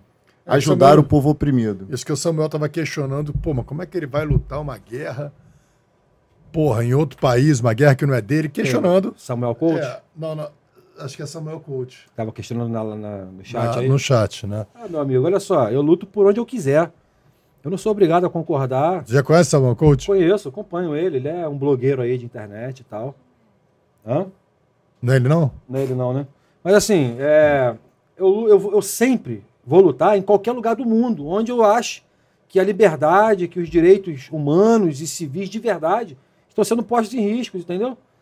Hoje foi na Ucrânia, amanhã pode ser aqui no Brasil, depois de amanhã pode ser em qualquer outro canto do mundo. Eu vou lutar sempre para defender o mais fraco e principalmente o que está certo. E eu acredito no que eu estou falando. É diferente como se eu não acreditasse, se eu tivesse ido por qualquer outro objetivo. Mas eu acredito literalmente que o caso da Ucrânia é uma covardia e que isso não pode passar despercebido. Eu gostaria muito que o mundo enxergasse isso como uma agressão, como uma invasão territorial, como um país que teve um monte de mulher estuprada, um monte de idoso executado, um monte de criança morta, um monte de problemas que estão na internet e ninguém busca para ver. E aí falam assim: ah, não, mas o cara saiu daqui para lutar na guerra da Ucrânia. Meu amigo, eu lutei pela Ucrânia ontem, eu vou lutar pelo Kurdistão amanhã, eu vou lutar pela Somália depois de amanhã, eu vou lutar onde eu achar que a injustiça está prevalecendo. Sempre vou fazer isso. Sempre. Porque é o meu, é o meu chamado. É o meu propósito com Deus. É defender o mais fraco, é conduzir o mais fraco pelo vale da sombra da morte, quando ninguém mais tem coragem de fazer. Quando está todo mundo com a bunda sentada na cadeira, criticando o policial que está na rua, o militar que está operando em prol de, uma, de um- alguma ideia boa e tomando pancada de todos os lados. Então, eu vou fazer sempre aquilo que eu acredito: lutar por liberdade, lutar por democracia, lutar por justiça para quem não tem condições de se defender sozinho. Não sei nem quem foi o cara aí, eu falei, mas não é nada pessoal, não, tá, meu amigo? For, for O- Pimentel, mas olha, o Coronel, o Coronel Cajueiro, o Coronel Cajueiro fez um comentário muito legal. Ele falou assim: ó, Tá. Na história da humanidade, sempre teve gente com coragem física e coragem moral para lutar. E não apenas criticar e falar. Enfrentar o mal não é para qualquer um. Parabéns, João, minha continência. Ô, coronel, muito obrigado. Muito obrigado de verdade. Vamos É. botar algumas mensagens aí do. Sim. Eu já fui chamado de tudo, né? Pela internet. De mentiroso, de embusteiro, de fanfarrão. E de tudo que vocês imaginarem, meu irmão. Eu não- não- e não me importa, não tem problema, pode chamar.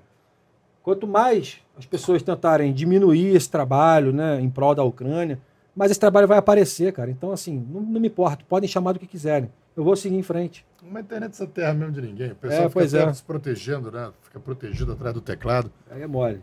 Aí, pô, o cara te vai te xingar lá do, do, do, Amapá, tu vai fazer o quê? Tu vai lá buscar o cara no Amapá, vai marcar a às vezes porrada. dá vontade, Vou marcar dá. porrada ali no, no, no Tocantins, ali em Brasília.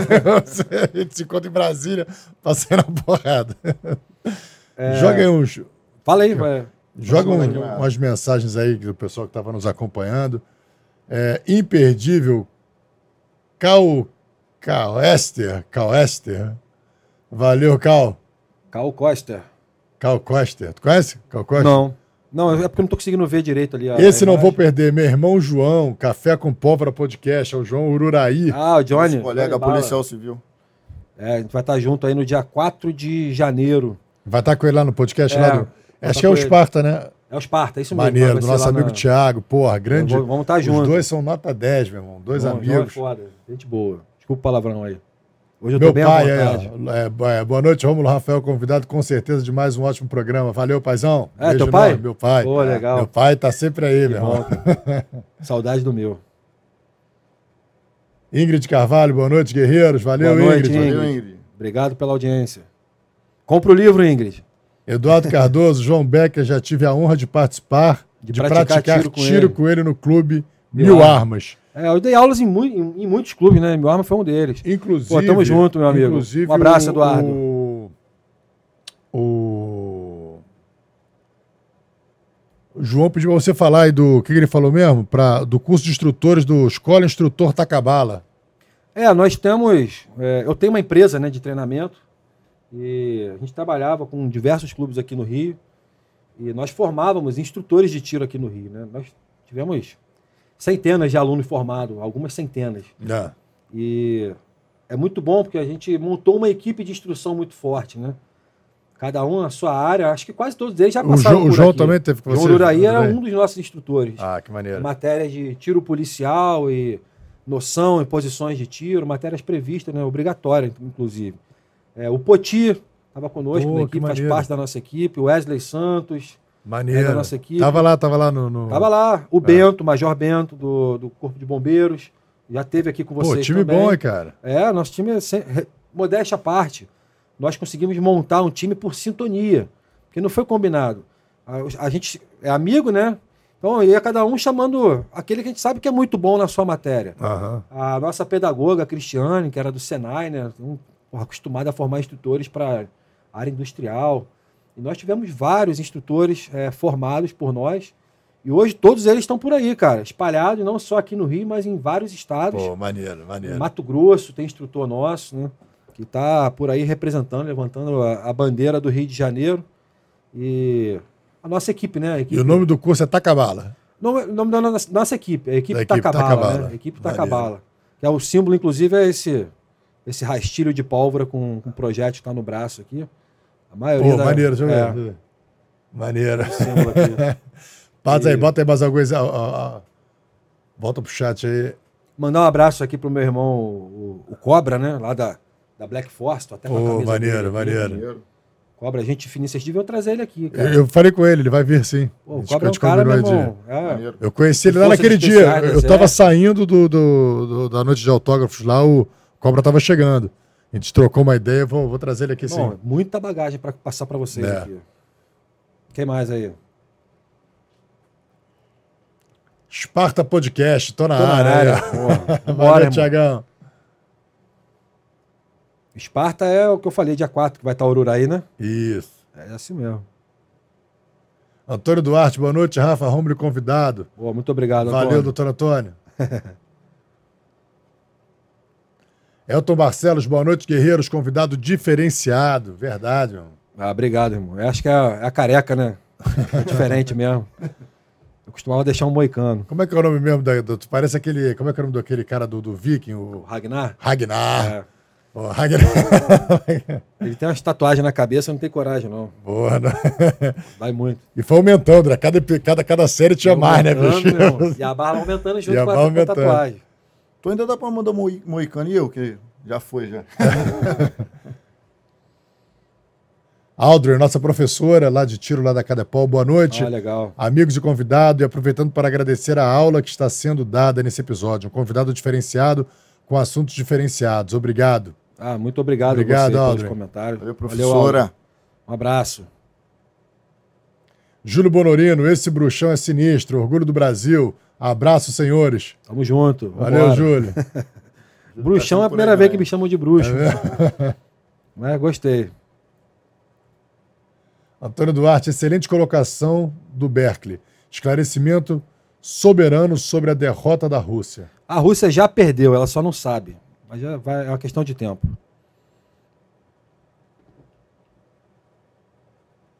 Rogério Andrade, boa noite, guerreiro. Já vou garantir meu livro. Tenho certeza que será um excelente conteúdo. E é mesmo, cara. Por tô falar lendo nisso, galera, quem puder, compra o livro aí, vai a partir ajudar. de amanhã, né? A partir de amanhã está sendo lançado oficialmente lá na Amazon.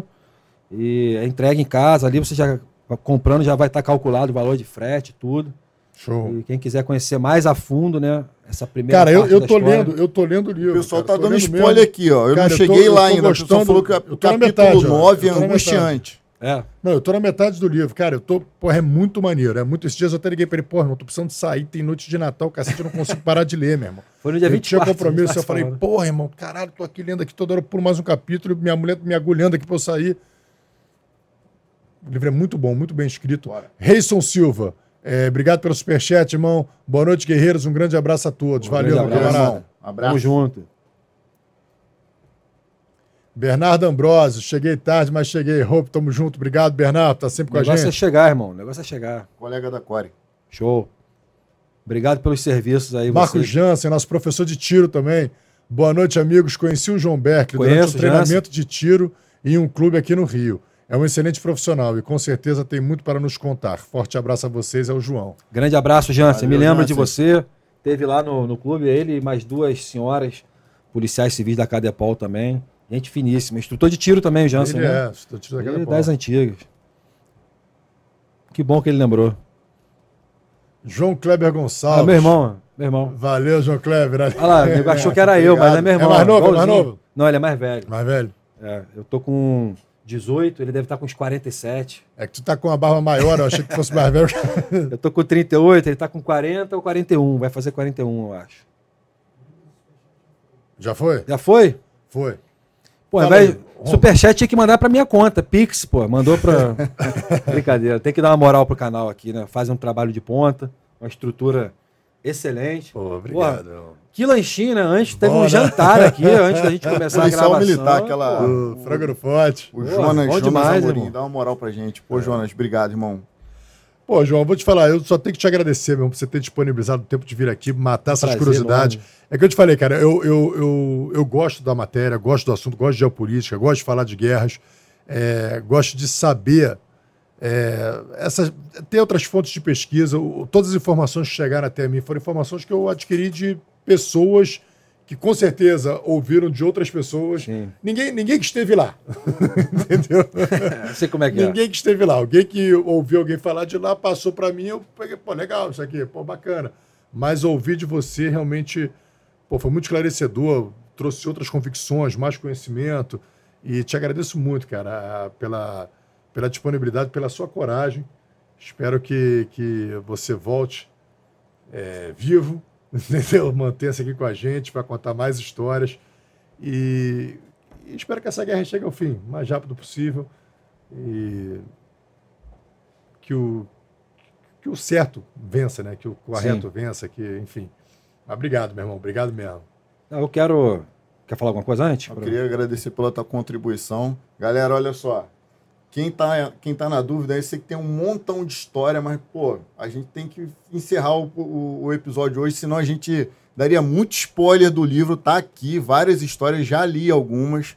É, dá moral pro cara, tá? Dá moral pro cara, dá moral pra editora que topou escrever o livro É verdade. dele. Cheio de histórias. Cara, o livro é bom. O livro é bom, é uma Exatamente. história boa, vai te acrescentar. Tem uma, tem uma, uma, uma, como é que fala? Uma fonte boa também, né? Diferente do, do, do, do Parecem escritos de Segunda Guerra Mundial, né? Daqueles Isso, textos. é isso né? aí, isso aí. Parece que foi batido a máquina. Isso aí. Bem, bem bacana. Então, se você, pô, meu irmão, eu sei que o João tem bem mais histórias. E ele tem, um montão. Tá aqui, ó. Dá, dá essa moral pra ele, João. Pô, irmão, obrigado pela tua que contribuição, agradeço. trazendo tuas histórias. Obrigado por ter topado vir aqui. Sei que não é fácil ficar revivendo essas paradas. Eu sei que você não gosta disso também. É, é, a, a memória né, do, do, do pós-guerra não, não é sequer saudável, mas você está disposto a trazer o que está acontecendo de verdade lá, além do que as pessoas acompanham nos grupos de WhatsApp, no grupo da tia, da avó, aqueles, enfim, Instra, Instagram, TikTok. Você está trazendo a verdade sobre o front. Obrigado por ter topado trazer suas histórias aí, irmão. Vem cá, esse cachorro é de lá, meu irmão? É, esse é o Alfa. Fica num centro de treinamento, né? Esse período aí da foto eu estava no centro de treinamento, preparando para a gente ir para Luhansk. E todo mundo que passa por lá conhece o Alfa. Esse cachorro lindo aí, grandalhão, Qual, qual brutão. a raça dele? É vira-lata mesmo? É aqueles vira-lata da Europa lá do leste europeu, meu irmão. Os vira-lata lá são desse tamanho, meu irmão. Não tô exagerando, não. Tu vê vira-lata lá. é- Parece cachorro de raça, né? Parece lobo, lobo mesmo, gigante, meu irmão. Esse aí era um dos pequenos, assim, tamanho normal. Tinha uns lá, não tô exagerando, meu irmão, enorme. Mas acho que é a característica do lugar, né? Como é um local que tem, tem muita plantação, eles devem ter muito, muita criação de cachorro para ser pastor. E acaba os vira-lata sendo tudo grandalhão também. Maneiro. Antes de encerrar aqui, quero agradecer, né, deixar aqui o meu muito obrigado a vocês pela cordialidade, pelo respeito né, em me trazer até aqui. Então, isso demonstra, no mínimo, um respeito enorme e a recíproca é verdadeira. Quero dizer que para vocês eu vou estar sempre, sempre disponível. Pô, obrigado. Eu espero realmente ir e voltar, né? E depois sentar aqui e compartilhar um pouco mais dessas histórias. É, a história que eu vivi é, foi só um pedacinho. Tem gente, muito mais bagagem do que eu, que poderia ter muito mais a acrescentar. E, no entanto, eu faço a minha parte. Eu tento não só ajudar a Ucrânia indo para lá, né, voltando dessa vez, mas levando informação. Que a informação é uma das linhas de frente da guerra. E as pessoas estão atuando no, no campo da desinformação de maneira muito assídua, muito forte. Eu faço a minha parte, é tentar pelo menos mostrar o lado certo, a verdade. E eu sempre vou fazer isso enquanto eu estiver respirando. E vocês dão uma oportunidade para a gente de mostrar esse lado né, dos conflitos no mundo afora e a oportunidade de a gente poder também dizer né, que aqui se faz, aqui se paga. Você não vai cometer uma injustiça contra um povo inteiro e vai sair impune. É bom que isso sirva de, de, de lição para todas as nações do mundo. Você não pode subjugar um país inteiro e achar que isso vai sair de forma é, gratuita. Então, assim como eu, tem milhões de pessoas mundo afora dispostas a lutar por justiça e vocês é quem fazem essa história vir à tona, né? E a gente poder compartilhar com o público um pouquinho da nossa vida aí. Tamo junto, muito obrigado a vocês, obrigado a Deus por mais um dia. A gente começou aqui fazendo uma oração, isso para mim já é muito bom e foi agradável demais. Eu espero voltar aqui a hora que vocês me chamarem, tá? Chamou, Pô, eu tô aqui. Valeu, Pô, cara, gente. Muita história e a gente fica, fica amarradão em ouvir, né, cara? Saber quem viveu ali contando um pouco do seu relato. É bem isso aqui, é o, é o livro vivo aqui. É verdade. Contando a história. Eu sei que tem muito mais aqui, galera. Vou, vou ratificar aqui o meu pedido. Amanhã na Amazon, compra o livro para você saber o que está rolando lá de verdade, tá? O João aí escreveu de forma brilhante esse livro, se debruçou sobre isso aí e seria interessante para que você é, para que você possa debater com qualidade. Sou totalmente a favor do debate, mas é muito chato debater com o idiota, o cara é que acha que sabe tudo e na verdade não sabe nada. Se informa, lê aqui, cara. Pesquisa, vê o documentário. Rafa. Fazer o. Cara, a moedinha não chegou por causa eles estão em recesso. Pô, Tô em recesso. não, isso aconteceu, porque é o seguinte, a Bia fazia a moedinha, só que o João a gente fechou, ela, ela pediu para fazer uma semana antes. Que é a moedinha que tá aqui, mas a gente vai mandar fazer a moedinha para botar aqui, que é o nosso, o nosso ritual ah, do nosso memorial. O nosso memorial dos guerreiros. Mas a Bia, ela tava, ela falou, Rafa, preciso fazer uma semana antes. Eu consegui fechar com o João na última semana só, entendeu? Então ela já, tinha, ela já tinha entrado no é recesso. Bom que fica mas uma, eu vou botar a tua moeda aqui. É, então eu te isso. desculpo por isso. Ficou nem a dela nem do, do Alfredo. para eu voltar no ano que vem. Sim, por depois do Alfredo, da... cara, Posso aceitar isso, porque meu coração ela, continua ela pegou, aberto. Ela uma semana antes e falou, Rafa, vou ter que vou encerrar a atividade. Aí eu falei, não, cara, que eu não fechou o convidado ainda.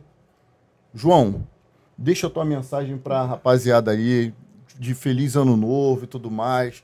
E no final tu fala assim, fala guerreiro! Que a gente tá preparando uma parada maneira aí. Ah, é? Então tá. A minha mensagem aqui é Ezequiel 25, 17, né? É, não vou ler aqui versículo bíblico, né? Somos um país laico e tudo mais. Mas ali fala: mais do que feliz e aventurado é aquele que resolve se dedicar à caridade e a conduzir o fraco pelo vale da sombra da morte. E a mensagem que eu deixo aqui é essa: é, não deixar que as injustiças dominem o mundo, dominem a tua mente. A gente vive hoje num mundo é, totalmente colapsado, inversão total de valores. Mas no fundo, no fundo, todo mundo sabe o que é certo e o que é errado. No fundo, você sabe quando você está cometendo algum erro, você sabe quando você apoia alguma coisa por benefício próprio. E não se esqueçam que a vida aqui no mundo é passageira. Mas quando a gente sair desse plano aqui e for para outro, ela é permanente. E um dia todo mundo vai ter que prestar conta daquilo que faz. Então faça aquilo que você puder de melhor, se doe de verdade pelo melhor, tente salvar uh, almas, né, para o lado do bem sempre. E nunca se esqueça, né, que tudo que aquilo que a gente faz está sendo observado por alguém lá em cima, tá? Então é isso e fala guerreiro! Bom!